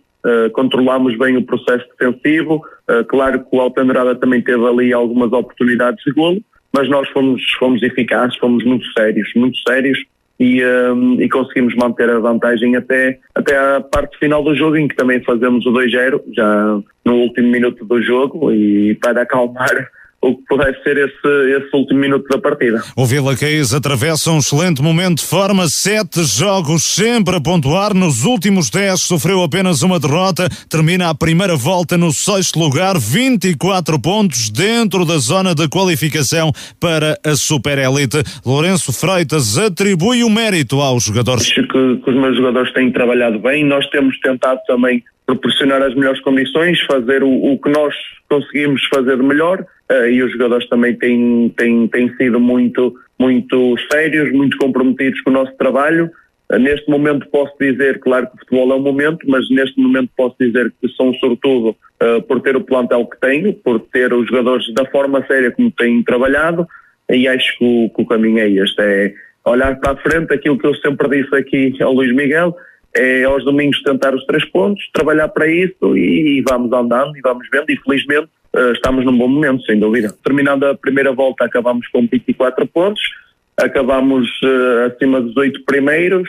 Um, agora o objetivo é na segunda volta é fazer mais pontos que a primeira, sem dúvida alguma. Calica Moreira, treinador do Alpendurada, esse lamentou a má primeira parte da equipa no jogo de ontem e a falta de eficácia na etapa complementar. Entramos muito mal no jogo, metíamos o Vila tomar conta do jogo e chegar ao golo com, com todo o mérito. Entramos muito mal, muito apáticos, em linhas de não muito agressivos.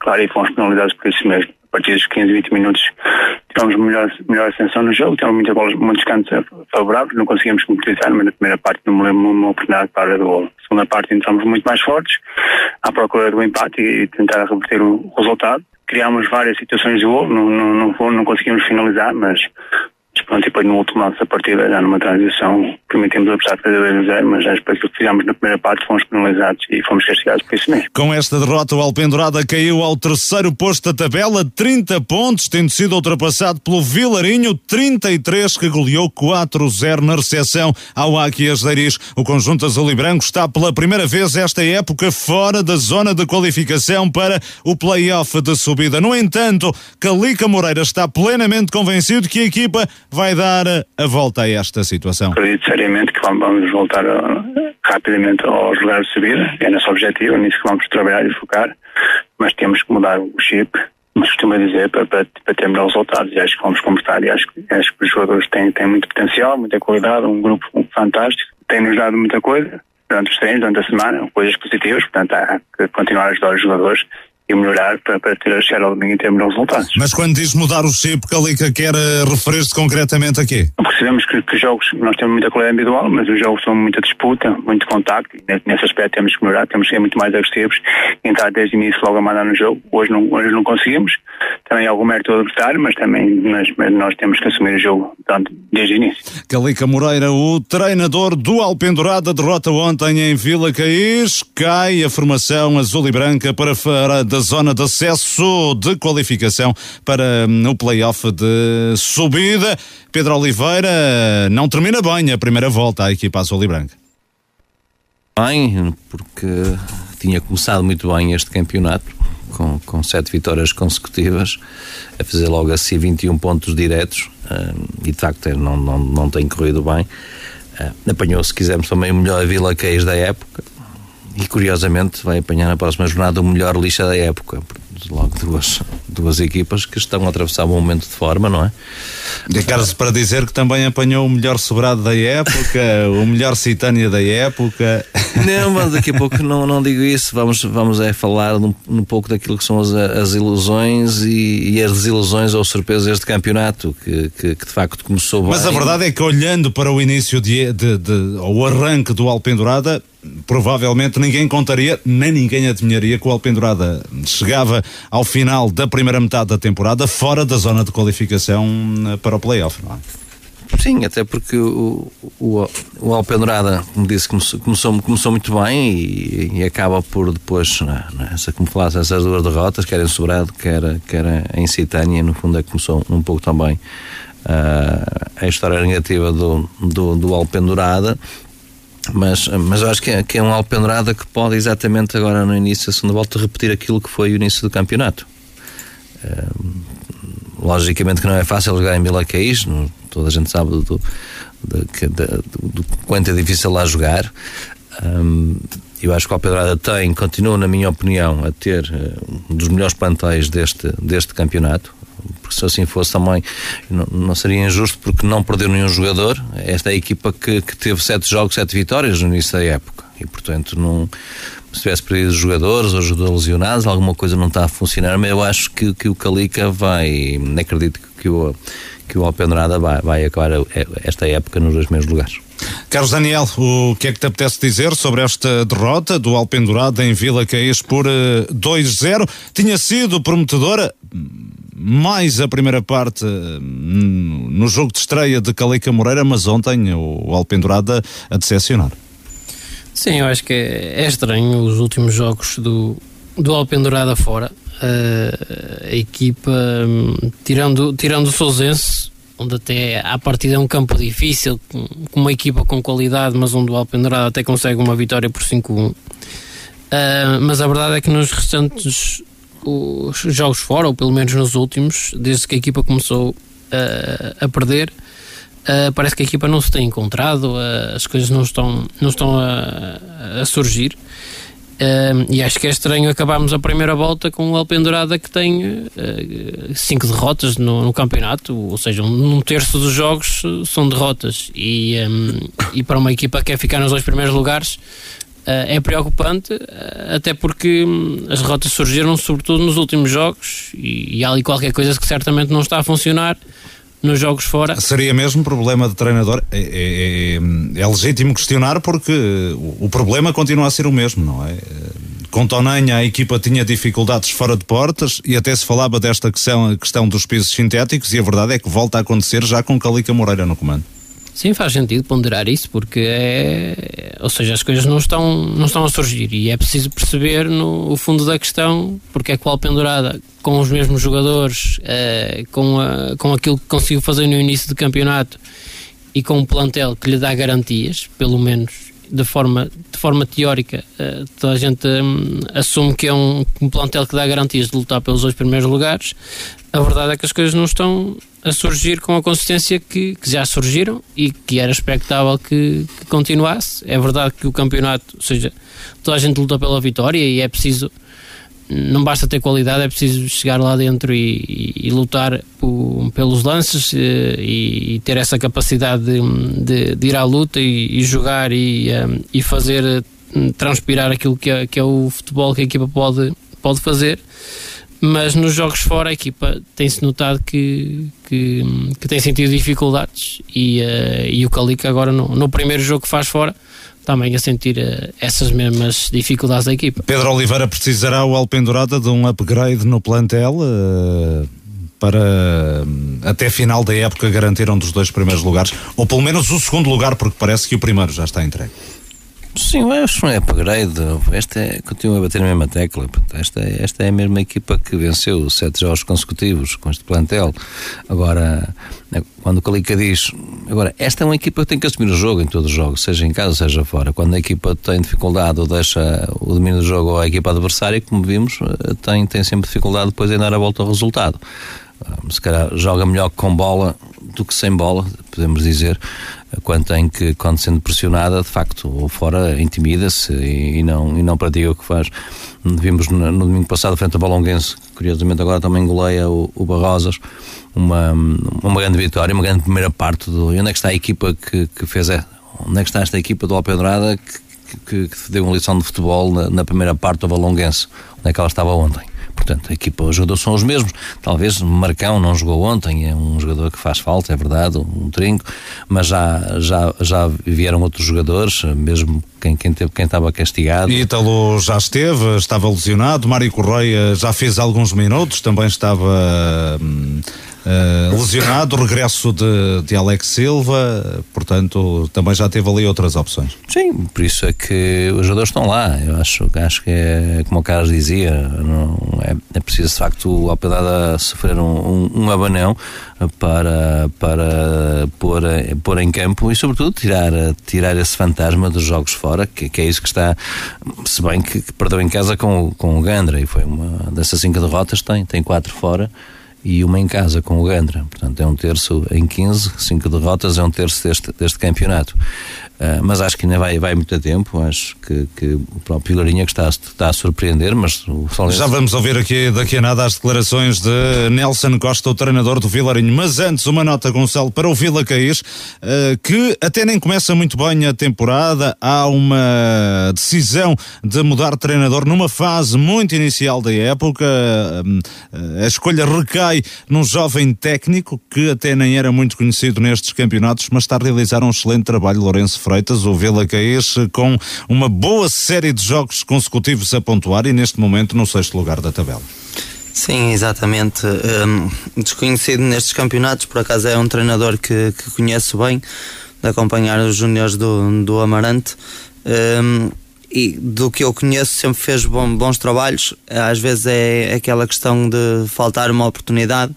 Acho que aqui acabou sempre por ser uma boa aposta do, do Vila Caís. É claro que precisa sempre do seu tempo para conhecer o campeonato, mas sempre trabalhou bem na, na parte da análise e em casa tem, tem estado realmente muito bem venceu o Aliados, o Eiris e o Alpendurada, que são os três últimos jogos, um, tem embalado, fora também não tem perdido e faz logo esta diferença no, no campeonato. Mas às vezes é uma questão de, de existir a oportunidade. O Lourenço, nesta fase, a mostrar que, que, está bem a tirar o melhor do plantel.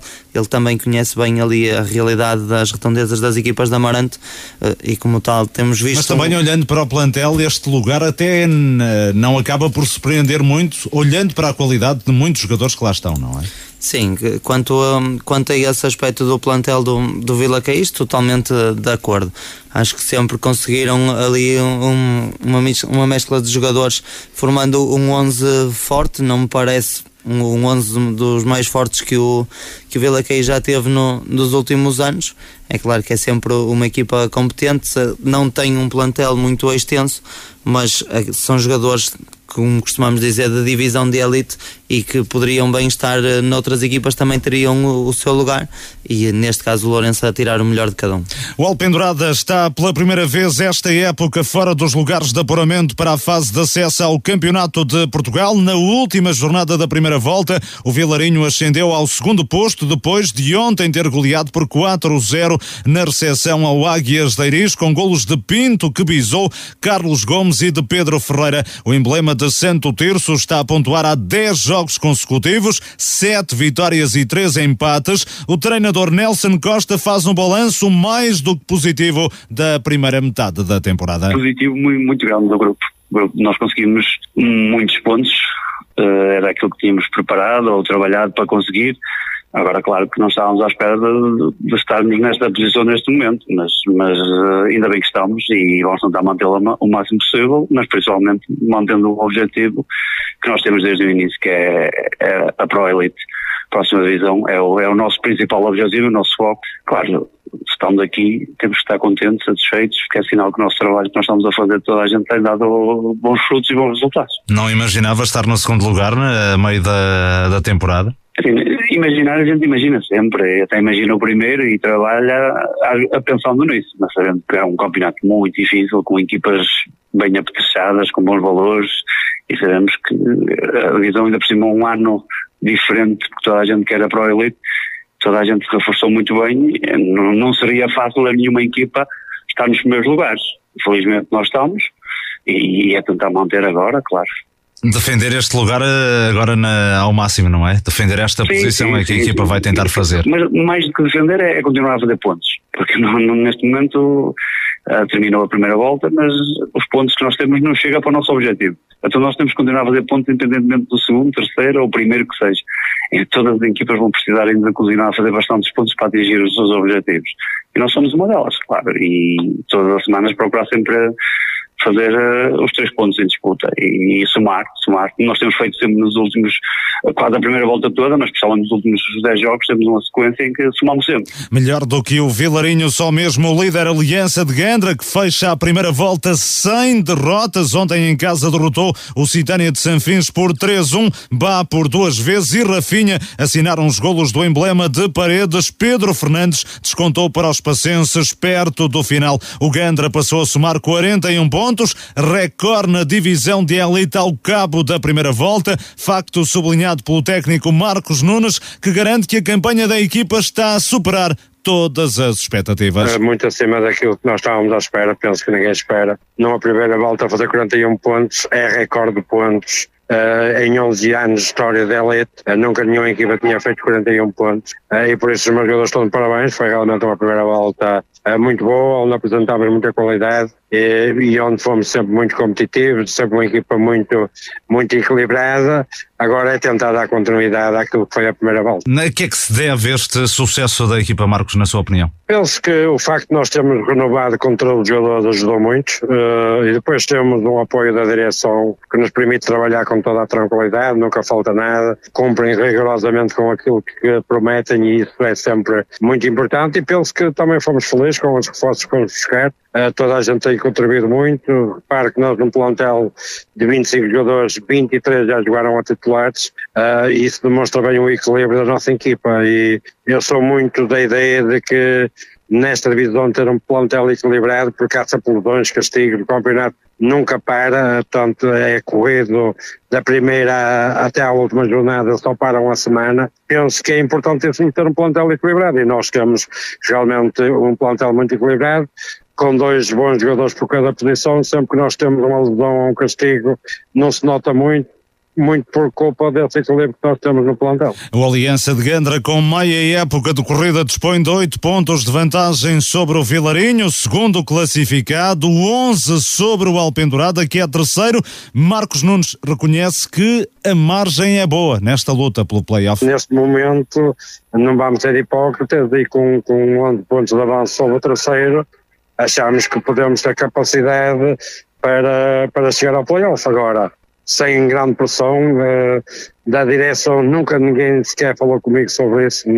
Os objetivos continuam a ser o mesmo. Agora, claro que se nós pudermos ficar em primeiro ou em segundo, não vamos ficar em terceiro, não é? E o clube tem condições, dá condições.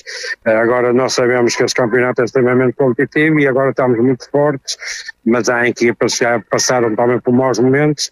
Uh, vamos ver como é que nós vamos, quando chegar um momento menos bom, como é que vamos reagir a esse momento menos bom.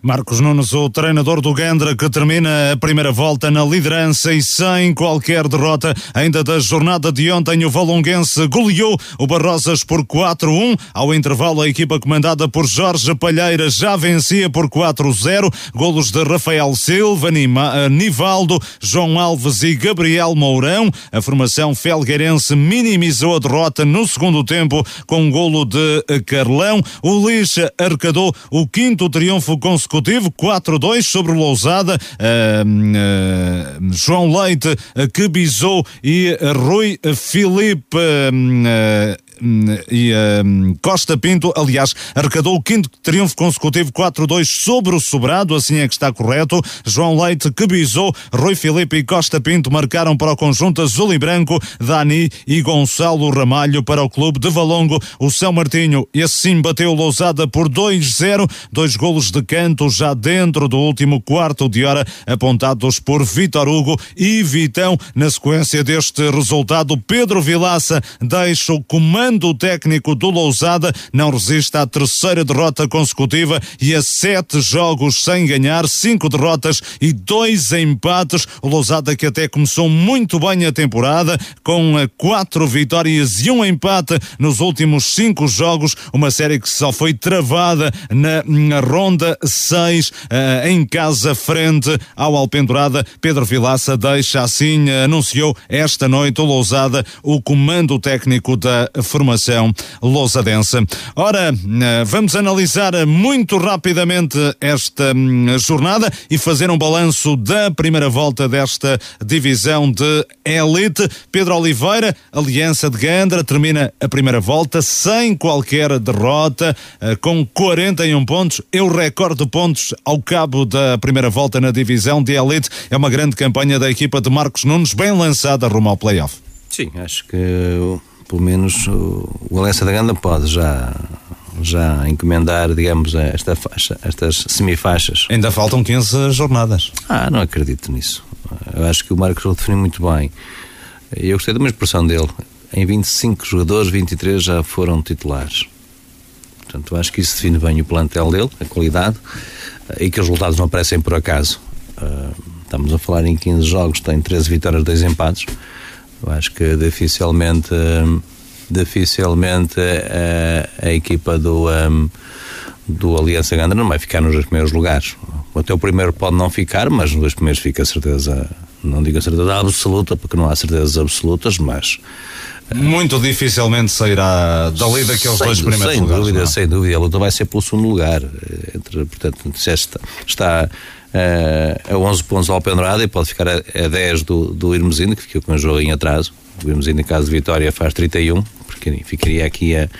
O máximo que podia ficar é a 10 pontos do jogo que tem atraso, que vai disputar agora penso que dia 20, 27 de dezembro, frente ao, ao Sousense, que ontem, porque ontem não se realizou nem, nem esse jogo, nem. Nem o Aliados de não. Lordelo, São Lourenço, nem aliados. o São Lourenço Aliados de Lordelo, que foi adiado para 10 de janeiro às 9 da noite. Pois contra a vontade do próprio direção do São Lourenço, mas foi obrigado a adiar, porque devido à taça das, penso que a taças das regiões, que Exatamente. O, diz, uh, para, diz que os, clubes que, que, que, dão jogadores para a seleção. Podem pedir o adiamento, estão no direito deles? Sim, aquilo que o São Lourenço queria era o adiamento para. Foi-lhe proposto duas datas para, e o São Lourenço propôs 20 de dezembro e 10 de janeiro.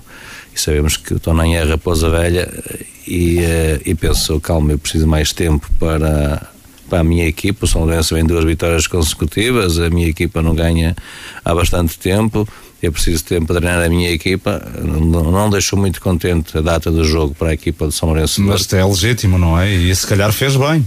Pois, digo eu. São Lourenço devia, se calhar, ter precavido, era marcava, apresentava a data de 20 ou 23 de, 20 de dezembro ou 23 de dezembro. Portanto, olha outra possibilidade e eles escolheram a última. Portanto, não tem muito que se queixar.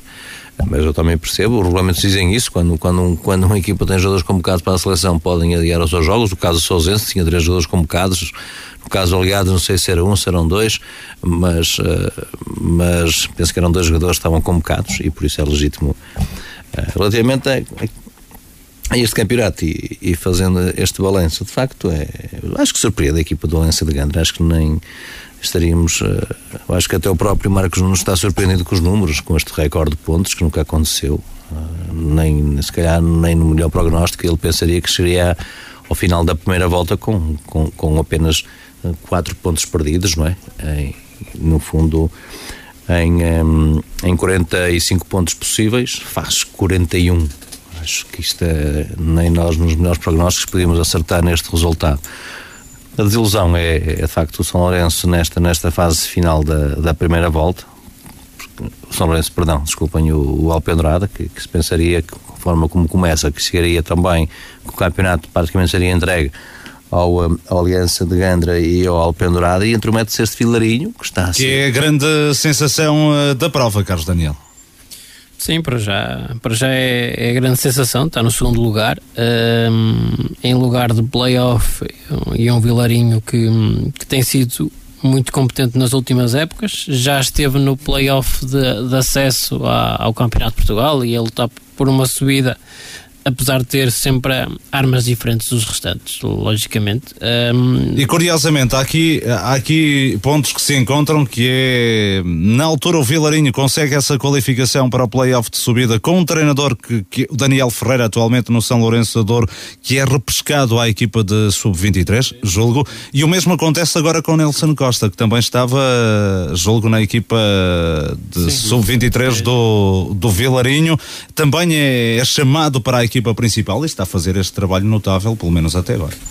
Sim, exatamente. Acho que já não é, já não é de agora. Essa, essa aposta, uh, não diria de, de risco, mas, uh, ou seja, o Vilarinho não tem propriamente esse, esse objetivo de, de, lutar por uma subida e por aí mais liberdade para uh, apostar em treinadores que, que, que não são tão conhecidos aqui na divisão de elite e veja-se o que aconteceu o Marcos Nunes, começa no, no Vilarinho e era um treinador de formação do, do Aves, salvo erro, uh, e, chega, e chega aqui ao Vilarinho e faz excelente trabalho e acaba por fazer começar a sua carreira na elite por aí.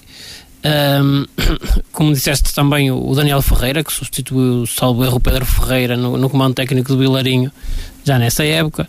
Uh, agora também esta aposta no, no, Nelson, ou seja, são apostas que têm sido certeiras de parte do, do Vilarinho, certamente também um, com boas informações acerca dos treinadores da, da, região e que lhe tem garantido aqui boas performances no, no, no Vilarinho e depois também o, os jovens jogadores que têm apostado uh, este ano mais uma vez uh, a conseguirem boas contratações, jovens que, que acabaram também por ser convocado para, para a Taça das Regiões, apesar disso vale o que vale, não é? Porque uh, só foram convocados jogadores sub-23 uh, e, uh, e, e, não puderam ir todos, claramente, mas é, é uma equipa que, que eu já vi jogar e, eh, e, é uma equipa muito, muito difícil de contrariar, sobretudo quando, quando tem espaço, em transição, com excelentes jogadores em, em, todos, em todos os setores.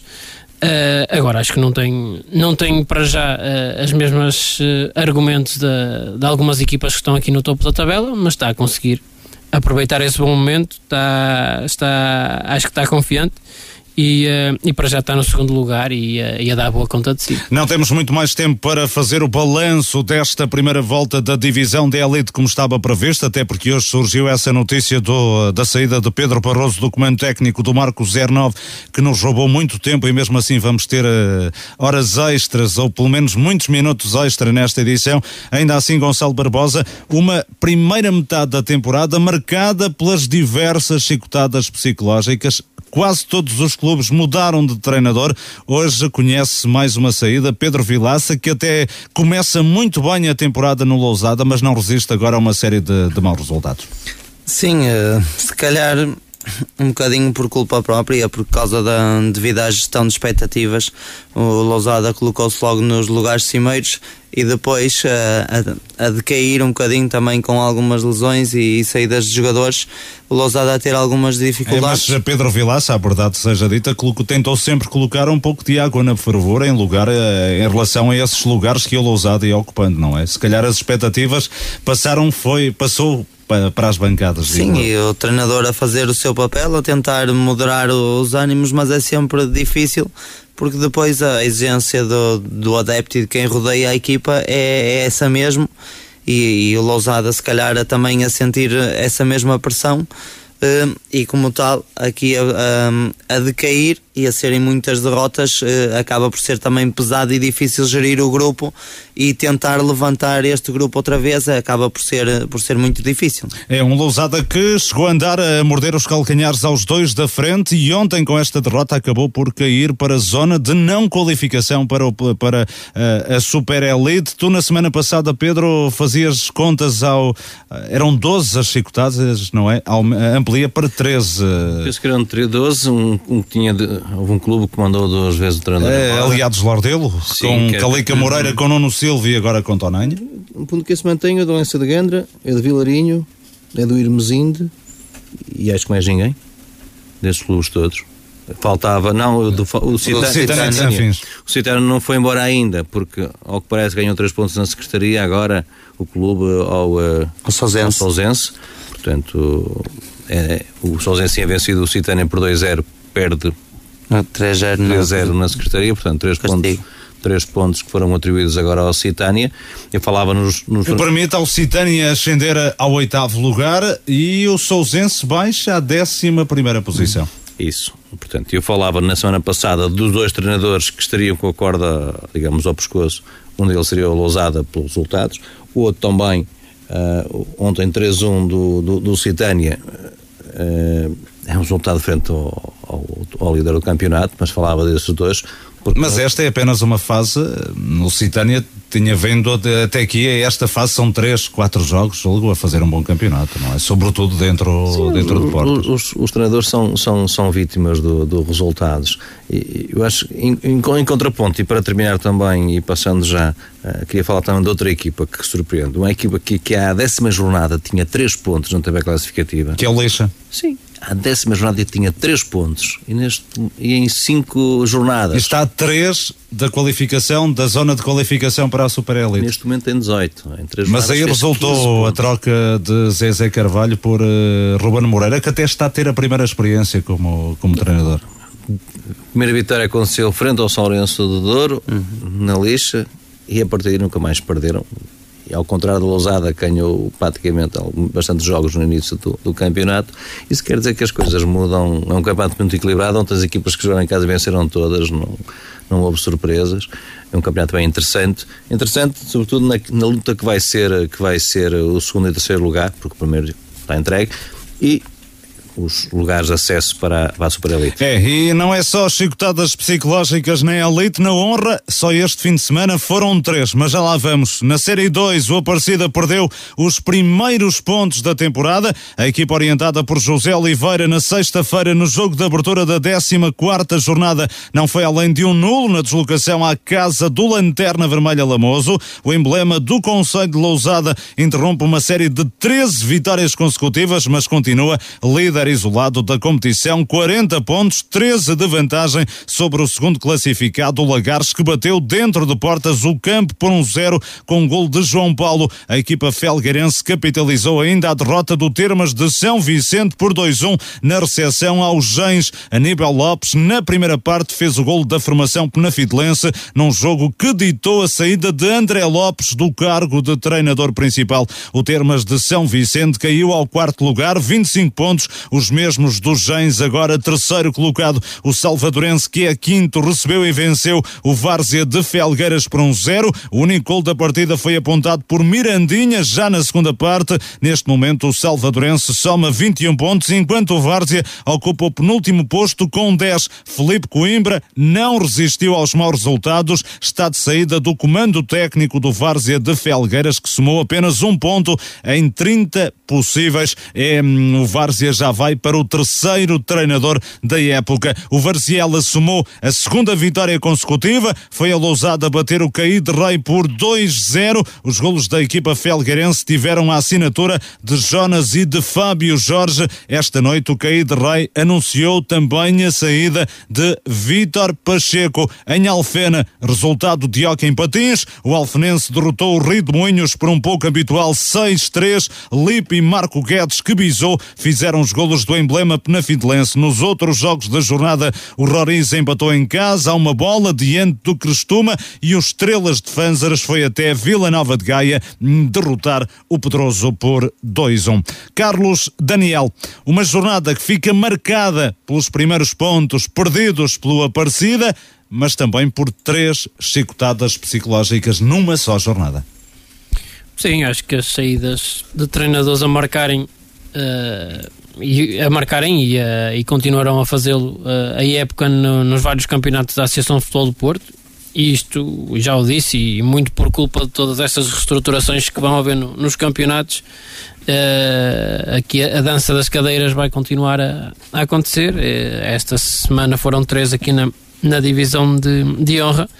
Mas em relação aos resultados acho que é é destacar este ponto do, do Lamoso, uh, a primeira equipa a tirar pontos à, ao Aparecida e apenas à 14 jornada, o Aparecida a perder os primeiros pontos diante do, do último classificado, que, que, parece estar a querer, a querer reagir e a sair de, deste lugar com, com, com Luís Santos. Um, destacar também uh, aqui este, esta vitória do, do Gens uh, no Termas e que resultou na, aqui na saída do, do André do, do comando técnico do, um, do Termas de São Vicente um, e, uh, e, a excelente campanha do, do Lagares continua aqui no, no segundo lugar e que, e, que, ascendeu ontem ao segundo lugar Sim, capitaliza essa derrota do, do Termas que está em quebra nesta altura Sim, eu acho que o termo está. Pode-se dizer que está, que está em quebra em relação à, à distância que já teve em relação ao, ao terceiro classificado, mas uh, continua aqui a fazer um, uma excelente época. Uh, está apenas a dois pontos do, do, segundo lugar. É, é a época de estreia do, do Termas na, na divisão de honra. Um, ehm, e acredito que esta mudança seja fruto desses mesmos resultados. Querer, querer claramente ficar em, em lugar de playoff. Uh, está aqui uma luta interessante com, com as restantes duas equipas. Uh, e acredito que o Termas esteja, uh, tenha argumentos para lutar por esse lugar. Um dos clubes, Gonçalo, que despede treinador nesta jornada, também Filipe Coimbra não resiste em Várzea, ele que já tinha uh, substituído um, um, outro treinador nesta equipa felgueirense e agora também Vitor Pacheco a deixar cair rei. Sim, Três é... chicotadas numa única jornada. É normal, são as equipas a querer lutar por aqueles 7, 8 lugares num, numa série que é muito equilibrada, são, são 10 pontos uh, sempre muito próximos, é uma questão de perder 2, 3 jogos e faz logo uma diferença grande, o que ali a, a ficar numa zona de, de lugar de despromoção e do Várzea o, o Mr. Filipe apenas a conseguir um ponto, apesar de todos os jogos terem sido discutidos com exceção do jogo com o Aparecida, o, o que conta é que não consegue uma mudança na, na tabela classificativa. É um Várzea que fez apenas um ponto em 30 possíveis, não é? Não for, não todos os jogos com Filipe Coimbra, também alguns com José Augusto, o seu antecessor, mas é muito pouco.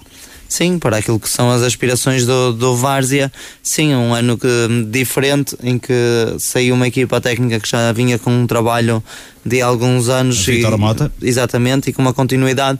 Também sai, sai um diretor que ajudava muito. Isso mexe sempre com a estrutura do clube, mas, eh, mas são clubes com outras ambições e que esperam lutar pela manutenção e por isso é o caminho mais fácil e entende-se. E na Série 3 da primeira divisão da Associação de Futebol do Porto, o Livração venceu em Vila Boa do Bispo por 2-0 num dos dois derbys do Conselho de Marco de Canaveses da 13 terceira jornada. No outro, Vila Boa de Quires e Várzea Douro empataram a dois. No campo do Aidinho, o Livração bateu o Vila Boa do Bispo com dois golos sem resposta. Luís Humberto aos 15 minutos e Tomás Caetano praticamente no último lance do desafio foram os marcadores de serviço da equipa livracense que ainda desperdiçou uma grande penalidade na segunda parte. Miguel Azevedo, treinador do Vila Boa do Bispo, assume que o resultado é aceitável. Um jogo que, que, não, que não queríamos, não era aquilo o desfecho que, que queríamos e para que trabalhámos, mas aceita-se porque fomos competentes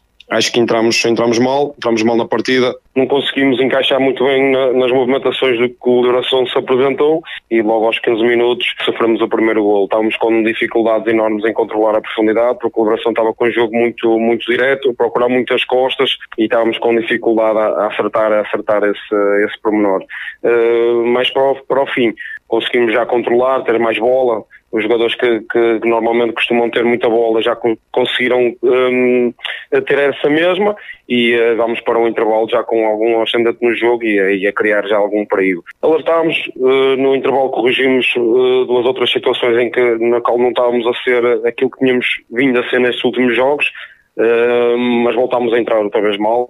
O Liberação também uh, não a criar muito perigo, não acho que não, não foi um jogo muito bem jogado, mas é aqueles jogos que, que é decidido no pormenor e uh, mais para o final, nós já contra, contra tudo e contra todos, como se costuma dizer, e a carregar e já reduzidos a 10, tentámos por tudo fazer gol, bola parada, bola corrida e acabámos por no último nosso guarda-redes até balanceado na área num canto acabamos por sofrer 2-0 e o jogo resume-se um pouco a isso. No Livração, Henrique Ferreira analisou assim este derby marcoense. Sabíamos que podíamos perder o segundo lugar, mas... Vamos ouvir Henrique Ferreira, o treinador do Livração. Nós entramos bastante forte na primeira parte, sabíamos que o Vila Boa do Bispo era uma equipa muito organizada, que nos ia pressionar bastante na nossa primeira fase de construção e mesmo assim assumimos o jogo.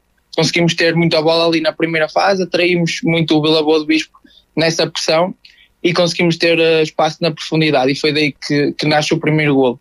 Depois do primeiro golo baixámos um bocadinho de linhas, demos a bola pela boa do Bispo e fomos com 1 a 0 para o intervalo uh, com o jogo praticamente controlado. Na segunda parte, mais do mesmo, tem, mais, nossa equipa estava com muito mais bola, uh, há um penalti para a nossa equipa que nós falhamos uh, e aí, como é óbvio, a boa do Bispo cresceu. Cresceu, nós, nós fomos perdendo um bocadinho de confiança e passámos ali um bocadinho por sofrimento já no fim, guarda-redes da, da, equipa de Vila Boa do Bispo sobe um canto e nós em, em transição conseguimos fazer o 2 penso que a sorte uh, sorriu para o nosso lado hoje. Com este triunfo, o Livração ascendeu ao segundo lugar da tabela, 23 pontos em zona de acesso ao play-off de subida, por troca com o conjunto vilaboense, caiu ao terceiro posto com 21. Henrique Ferreira promete defender a posição nas cinco jornadas que restam até a final. Como é óbvio que estávamos muito a chegar à fase final, é por isso que trabalhamos diariamente, mas o campeonato não acabou hoje, ainda há muitos jogos, são cinco jogos bastante difíceis, como eu tinha dito na semana passada, é, são cinco finais, são cinco finais para, para conseguirmos chegar àquilo que é o nosso objetivo interno. E no Vila Boa do Bispo, Miguel Azevedo acredita que a equipa ainda vai recuperar a segunda posição. Sabíamos que podíamos perder o segundo lugar, mas os pontos desse mesmo, desse mesmo lugar e, e como eu disse há muitas jornadas atrás, Uh, tenho a certeza absoluta, ainda mais ainda, que este, este, este, este segundo lugar, principalmente porque o primeiro penso que está praticamente entregue, mas o segundo lugar vai ser decidido mesmo nas últimas jornadas. Agora, sabemos aquilo que não fizemos hoje, sabemos que se calhar acusamos alguma, alguma pressão com isso, com, com, com o facto de querer se- segurar o segundo lugar, mas sabemos aquilo que temos passado e sabemos que, que se, se tivermos ao nosso nível para o próximo fim de semana, que, que as coisas certamente vão, vão, vão, estar, vão ser melhores. No outro derby concelhio, Vila Boa de Quires e Várzea de Douro empataram a dois. A formação Vila Bonense esteve por duas vezes em vantagem com um bis de Licínio Costa, mas por duas vezes os dorienses conseguiram a igualdade por intermédio de Jorge Pinheiro e de Diogo Baião. Bruno Francês, o técnico do Vila Boa de Quires, lamentou o desperdício de duas vantagens no jogo. Foi um jogo eh, onde efetivamente tivemos duas vezes na frente do marcador. eh, a equipa teve uma entrega, um, um espírito de entreajuda muito grande, eh, onde na primeira parte foi um jogo bem disputado e dividido.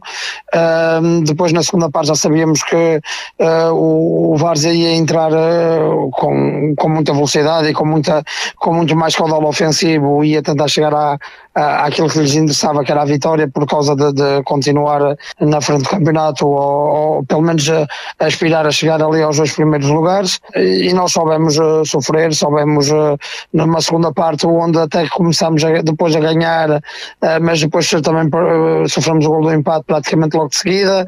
Obviamente estávamos à procura sempre de um contragolpe, principalmente na segunda parte, eh, estávamos à procura de um contragolpe e tentar apanhar o, o Várzea em transições, eh, eh, no caso deles, em transições ofensivas para eles e para nós em transições ofensivas, contra-ataques, e, eh, e acabamos por ter ali duas, três saídas bastante promissoras, mas pronto, mas efetivamente o Várzea depois na segunda parte acaba por tomar as rédeas do jogo. E no Várzea de Douro, André Reis apontou erros à equipa de arbitragem, garante que o Várzea merecia outro resultado. Nós hoje a verdade é que não entramos muito bem na partida, uma primeira parte assim um bocadinho aquém das expectativas, Eh, no entanto acho que um pouco melhor que, que o Vila Boa de Quires. O Vila Boa de Quires chegou a 1-0 na primeira parte com, com um autogolo nosso, a equipa reagiu, conseguimos chegar eh, a 1-1, na segunda parte eh, há ali um lance muito duvidoso que é uma falta clara a, a nosso favor à entrada da área do, Várzea de Douro e o Vila Boa acaba por fazer 2-1. Reagimos novamente, eh, tentámos de tudo e mais alguma coisa, mas nos foi impossível chegar eh, à vitória, infelizmente. Mas merecia outro resultado, na tua opinião, André? Sem dúvida, Luís Miguel. Eu eh, não costumo falar sobre isto, mas hoje vou ter que fazer aqui um, um reparozinho sobre esta situação que foi eh, eh, a arbitragem. Hoje, sem dúvida, que hum, condicionou mesmo muito o, o Várzea de Douro. O que se passou hoje em, em, em Vila Boa de Quires foi uma, uma falta de respeito para toda a estrutura do, eh, do Várzea de Douro. Com este resultado, o Várzea de Douro caiu à quinta posição da tabela, 19 pontos, atrasou-se na corrida para um lugar na fase de subida. O Vila Boa de Quires permanece no penúltimo posto com 11 pontos. O Sete segue firme na liderança, 32. Em casa derrotou o Felgueiras B por 3-0, com golos de Vitinho, Gabi e de Elder Antunes, este na própria baliza. A ronda terminou ainda com vitórias forasteiras por 2-1 do Boelho em Baião e do Sobrosa no reduto do 1 de Maio Figueiró. Pedro Oliveira, o Livração a ganhar em Vila Boa do Bispo, sobe ao segundo lugar, está em zona de acesso ao play-off. E acho que bem, hum, bem encaminhado para, para ficar ne- nesse lugar. É uma equipa que já não perde há seis jogos, tem três empates e três vitórias consecutivas. Uma vitória importante. Mas quem vem a seguir está muito perto. Sim, mas olha, se reparares para aquilo que vai ser a próxima jornada, por exemplo, o, o, o Liberação já em casa frente ao último classificado, o que é o primeiro meio Figueiró, depois os outros cinco que estão nas, nas quinto, na, até ao quinto classificado, há aqui um, um sete Boelho, vão perder pontos, há aqui uma Vila Boa do, uh, uma Várzea de Ouro, Vila Boa do Bispo, portanto, na prática, ou se quisermos, na teoria, o, O Liberação tem muito a ganhar na próxima tem muito a jornada. ganhar na próxima jornada. Parte como favorito, porque joga em casa frente, frente e é mais um, como falava o, um, o Henrique Ferreira. um, são, quatro, são cinco finais, está muito próximo de ganhar a próxima final e pode distanciar-se para, para os lugares das equipas que vêm logo abaixo. O Várzea Douro atrasa-se um pouco, Carlos Daniel. Sim, eu acho que é, é aquele resultado que não interessa a nenhuma das equipas, eh, menos ao Várzea, porque está, está nesta luta pelo, pelo topo da tabela e, e não, ganha, não vencendo, não, não tem aqui a oportunidade de, de aproveitar o, a perda de pontos dos, dos adversários um, e por isso uh, a ficar mais difícil para o Várzea. Uh, resta agora nestas últimas jornadas fazer, fazer a folha limpa e, e conseguir uh, chegar perto do, do, segundo lugar ou, ou chegar ali mesmo à, ao lugar de liberação. Na Série 4 da primeira divisão, o Aveleda é o novo líder da prova. A equipa do Conselho de Lousada bateu dentro de portas o Torrados por 2-0 com golos de Tiago Ribeiro e de Francisco Moraes e capitalizou a derrota do Lomba da Marante em parada por 2-1. David e Hugo fizeram os golos do emblema pardense. Já Joel Torres apontou o único gol da formação amarantina. Nesta altura na tabela, tudo ainda muito junto. Na luta pelo play-off, Aveleda primeiro, 30 pontos. Lomba da Amarante e Parada dividem o segundo posto com 29. Quanto aos outros jogos, o Rãs venceu na recepção na Espereira por 3-1. Sérgio, Abílio e Coelho apontaram os golos do conjunto penafidelense. Já Edu fez o tento solitário do emblema de Lousada. O Buim empatou uma bola em casa frente ao Águias de Figueiras no derby do Conselho de Lousada. Rui Nunes para o Buim e Tiago para o Águias de Figueiras foram os autores dos golos desta partida. Lustosa e São Vicente Irivo não foram além de um empate a zeros. Carlos Daniel, uma boa jornada para o Aveleda. Sim, boa jornada para o, para o Boledo, também uma boa jornada para o, para o Parada que vence o, o Lomba e, uh, e acho que o interesse dessas últimas jornadas vai ser mesmo esta, esta luta a três.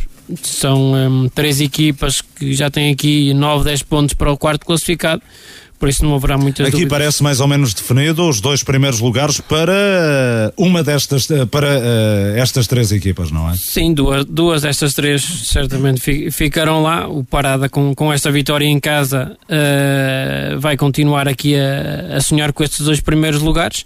Uh, e vai ser umas últimas jornadas de, de, de regularidade. Veremos qual destas equipas não conseguirá uh, marcar presença na próxima fase. Na Série 4 da segunda Divisão, o Passos de Gaiolo foi a única equipa do Conselho de Marco de Canaves a sair vitoriosa da 12 segunda jornada. Tuías, São Lourenço do Douro B e Solhães perderam os respectivos desafios. O Passos de Gaiolo em casa bateu o Rio Mal por 2-0 com golos de Carlos Cardoso na primeira parte e de Vasco Ferreira na segunda. O adjunto passense, Carlos Cardoso, fala numa boa vitória e numa boa exibição. Foi um bom jogo do Passos, eh, jogámos muito bem.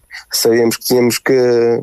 Uh, com, com uh, o, uh, o adversário era uma equipa agressiva e nós tínhamos que igualar essa agressividade, no bom sentido da, das frases, claro, nunca sendo violentos. Da partir daí, o jogo marcamos um golo e, e o jogo tornou-se um bocado mais fácil. O que o mal Uh, ficou um bocado nervoso no jogo e a segunda parte foi totalmente dominada por nós. Uh, e uma vitória justa, portanto? Sim, sim, uma vitória justa. Acho que houve poucas oportunidades de golo, nós tivemos três ou quatro, não me lembro de nenhuma do Rio Mau sequer, e acho que a vitória senta-nos bem. No Rio Mau, Paulo Pegas lamentou o erro da equipa no primeiro golo e da arbitragem no segundo que ditou esta derrota. Acho que foi um jogo dividido uh, nas duas partes. Uh, nós tivemos uma infelicidade uh, de um atleta ter, no lance, ter, ter escorregado numa zona da entrada da área, onde o adversário aproveita para fazer, para fazer o, o golo o primeiro gol do jogo e nesse momento da primeira parte eh, sofremos o gol, o. Na segunda parte eh, mudamos um bocadinho o nosso, o nosso sistema de jogo, entramos com mais, mais agressividade na profundidade e pronto, e houve um erro, um erro da equipa de arbitragem que nos prejudicou no, no segundo gol. Pronto, naquele momento que nós estávamos a tentar chegar ao empate, sofremos o segundo gol e pronto, e depois arriscámos mais um bocadinho e, e, não conseguimos, não conseguimos reduzir o, o resultado. O Passos de Gaiolo manteve o décimo lugar com 16 pontos. O Tuías foi derrotado por um zero no reduto do Pienses. O emblema do Conselho de Lousada apontou o gol da vitória em cima do intervalo por Couto. No segundo tempo, a formação azul e branca podia ter chegado à igualdade, mas desperdiçou uma grande penalidade. O técnico José Sousa lamentou sobretudo a má entrada na partida. Na primeira parte entramos um um quadro com medo, o piso é, é, é pelado, são aqueles jogos que é muito complicado, bola no ar, as equipas a jogar no meio campo, faltava um minuto do o intervalo, o, o, o Piense marcou um zero, pronto, nós sofremos aquele, aquele golo assim quase tremido, mas a bola foi ao centro e acabou a primeira parte. Na, na segunda parte entramos melhor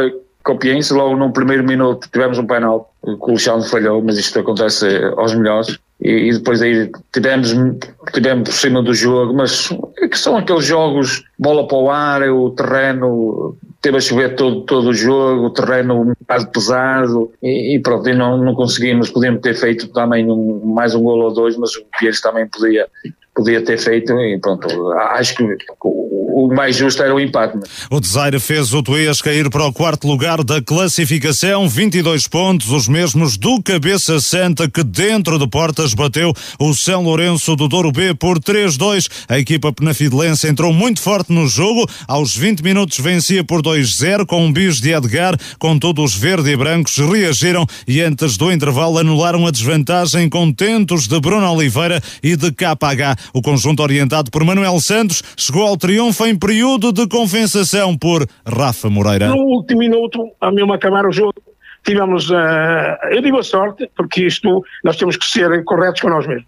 Tivemos a sorte de, de marcar, fazer os 3-2. E, um, e numa boa altura, porque quem marcasse o golo ganhava o jogo. Portanto, e por isso é que o jogo ficou partido e dava para as duas partes. Deu para nós, tivemos mais sorte, pronto. E o resultado ficou assim, 3-2. Mas uh, também é bom dizer que uh, trabalhamos bem. Trabalhamos bem, temos, temos uma equipa muito, muito querer, de vontade, os homens são, são valentes, acreditam que realmente é possível ir, ir mais longe e o nosso objetivo é de jogo a jogo. Vamos, andamos lá, agora subimos um bocadinho o patamar, estamos em terceiros, um, com os mesmos pontos de Tuías e, e pronto, e agora vamos jogo a jogo, agora vamos, vamos pensar que no Ancede temos que fechar o ano em grande e, e, voltar a ganhar. E no São Lourenço do Douro B, André Pinto começa por lamentar a péssima entrada da equipa no jogo. Levámos um gol que e aí acho que mexeu um bocadinho a equipa, mas mexeu. Vamos mexeu... ouvir André Pinto, treinador do São Lourenço do Douro B. Entramos muito mal, muito mal no jogo. Nos primeiros 30 minutos fomos uma equipa inexistente dentro de campo. Depois o chip, houve alguma coisa que o chip, o chip mudou também fizemos uma alteração, uh, fazemos o 2-1, fazemos o, 2-2, ainda antes do, do, do, do, intervalo, e na segunda parte entramos, entramos bem, entramos fortes, entramos com tudo para tentar ganhar o jogo, não conseguimos, e depois nós sofremos três golos de bola parada, um livre direto, dois lançamentos, num campo complicado, dimensões muito, muito reduzidas e sofremos o 3-2 aos 90 mais 10, quando o Arte só tinha dado 6 minutos.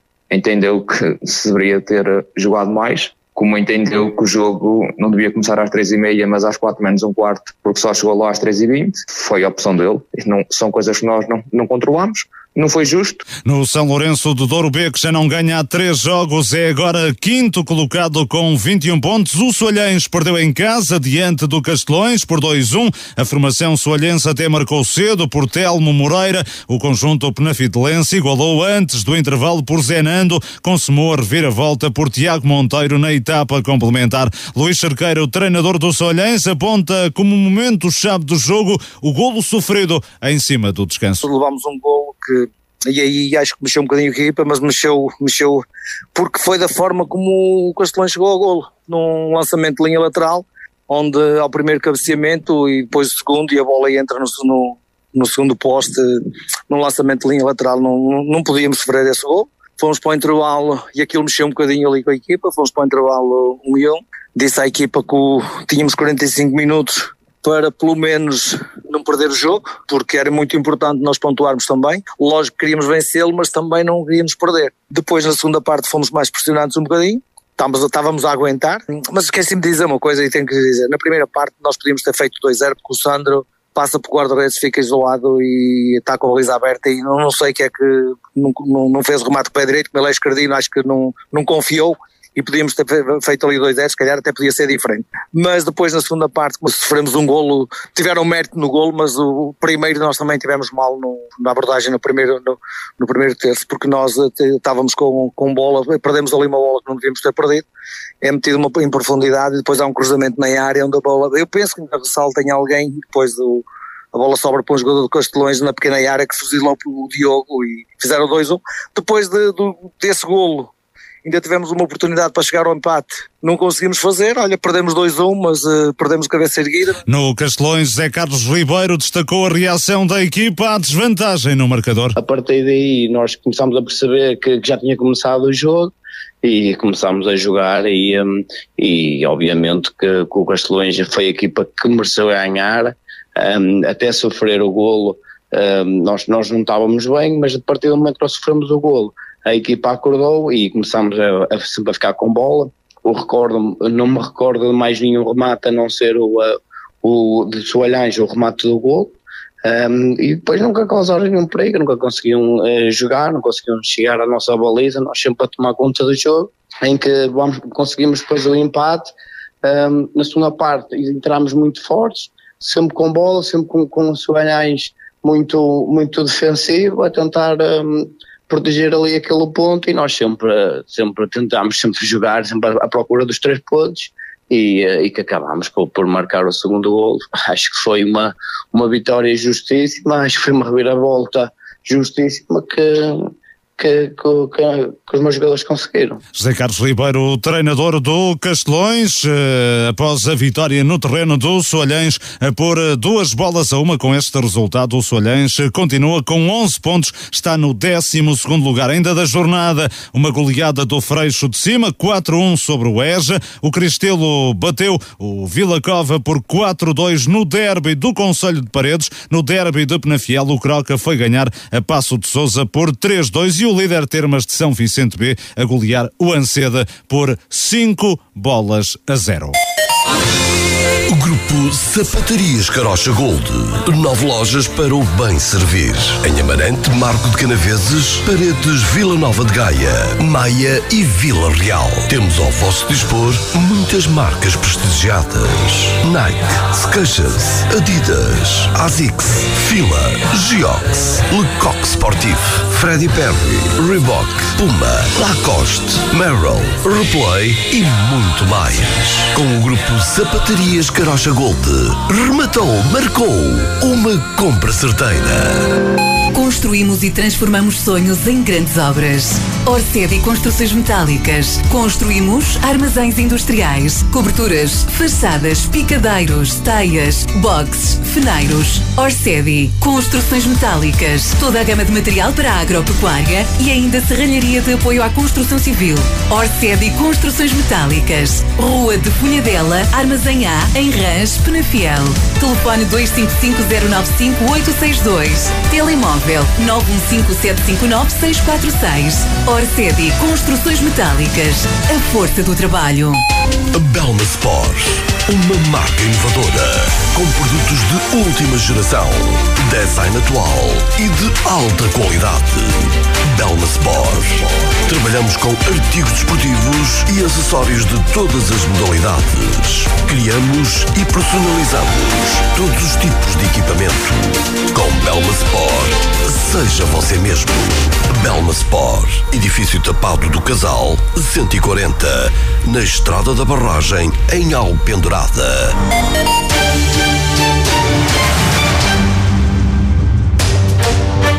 Vamos às notas finais nesta emissão de 90 minutos, negativo e positivo da jornada, treinador e equipa da semana. Começo por ti, Pedro Oliveira. Vamos ao teu negativo. Negativo a saída de Pedro Barroso do comando técnico do Marco, também para o Alpendurada pela derrota, para as escutadas psicológicas nas várias divisões eh, da Associação de Futebol do Porto e para as equipas marcoenses que perderam São Lourenço de Douro B, Soalhães e Tuís. Gonçalo Barbosa, o teu negativo? O meu negativo vai para as equipas marcoenses derrotadas este fim de semana: Alpendurada, Vila Boa do Bispo, Soalhães, São Lourenço de Douro e Tuías. E Carlos Daniel, o teu negativo?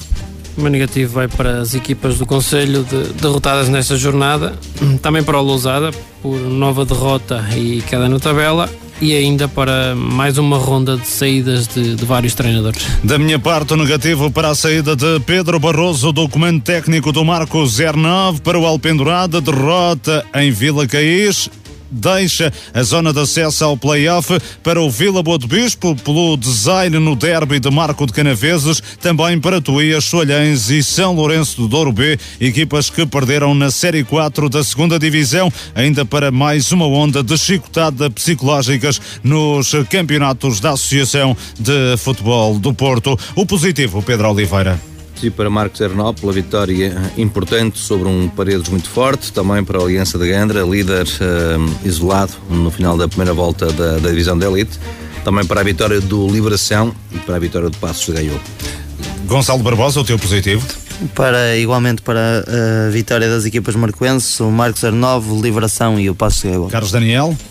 Para as equipas do Conselho, vitoriosas, também para o Vilarinho, uh, pelo segundo lugar de forma isolada, para o Gandra, uma primeira volta sem qualquer derrota, e por último para o Parada, uh, pelo triunfo diante do Lomba. Da minha parte, positivo para o Marcos 09, para o triunfo sobre o Paredes, afasta-se um pouco mais da linha d'água, para o Livração, vitória no derby de Marco de Canaveses, está agora em zona de play-off de subida, para o Passos de Gaiola, única equipa de Marco de Canaveses a ganhar na Série 4 da segunda Divisão. Uma nota positiva também para o Aliança de Gandra. Chega ao final da primeira volta da Divisão de Elite sem qualquer derrota e com recorde de pontos eh, a meio da temporada. Treinador e equipa da semana, Pedro Oliveira. Treinador Henrique Ferreira, equipa Liberação. Gonçalo Barbosa.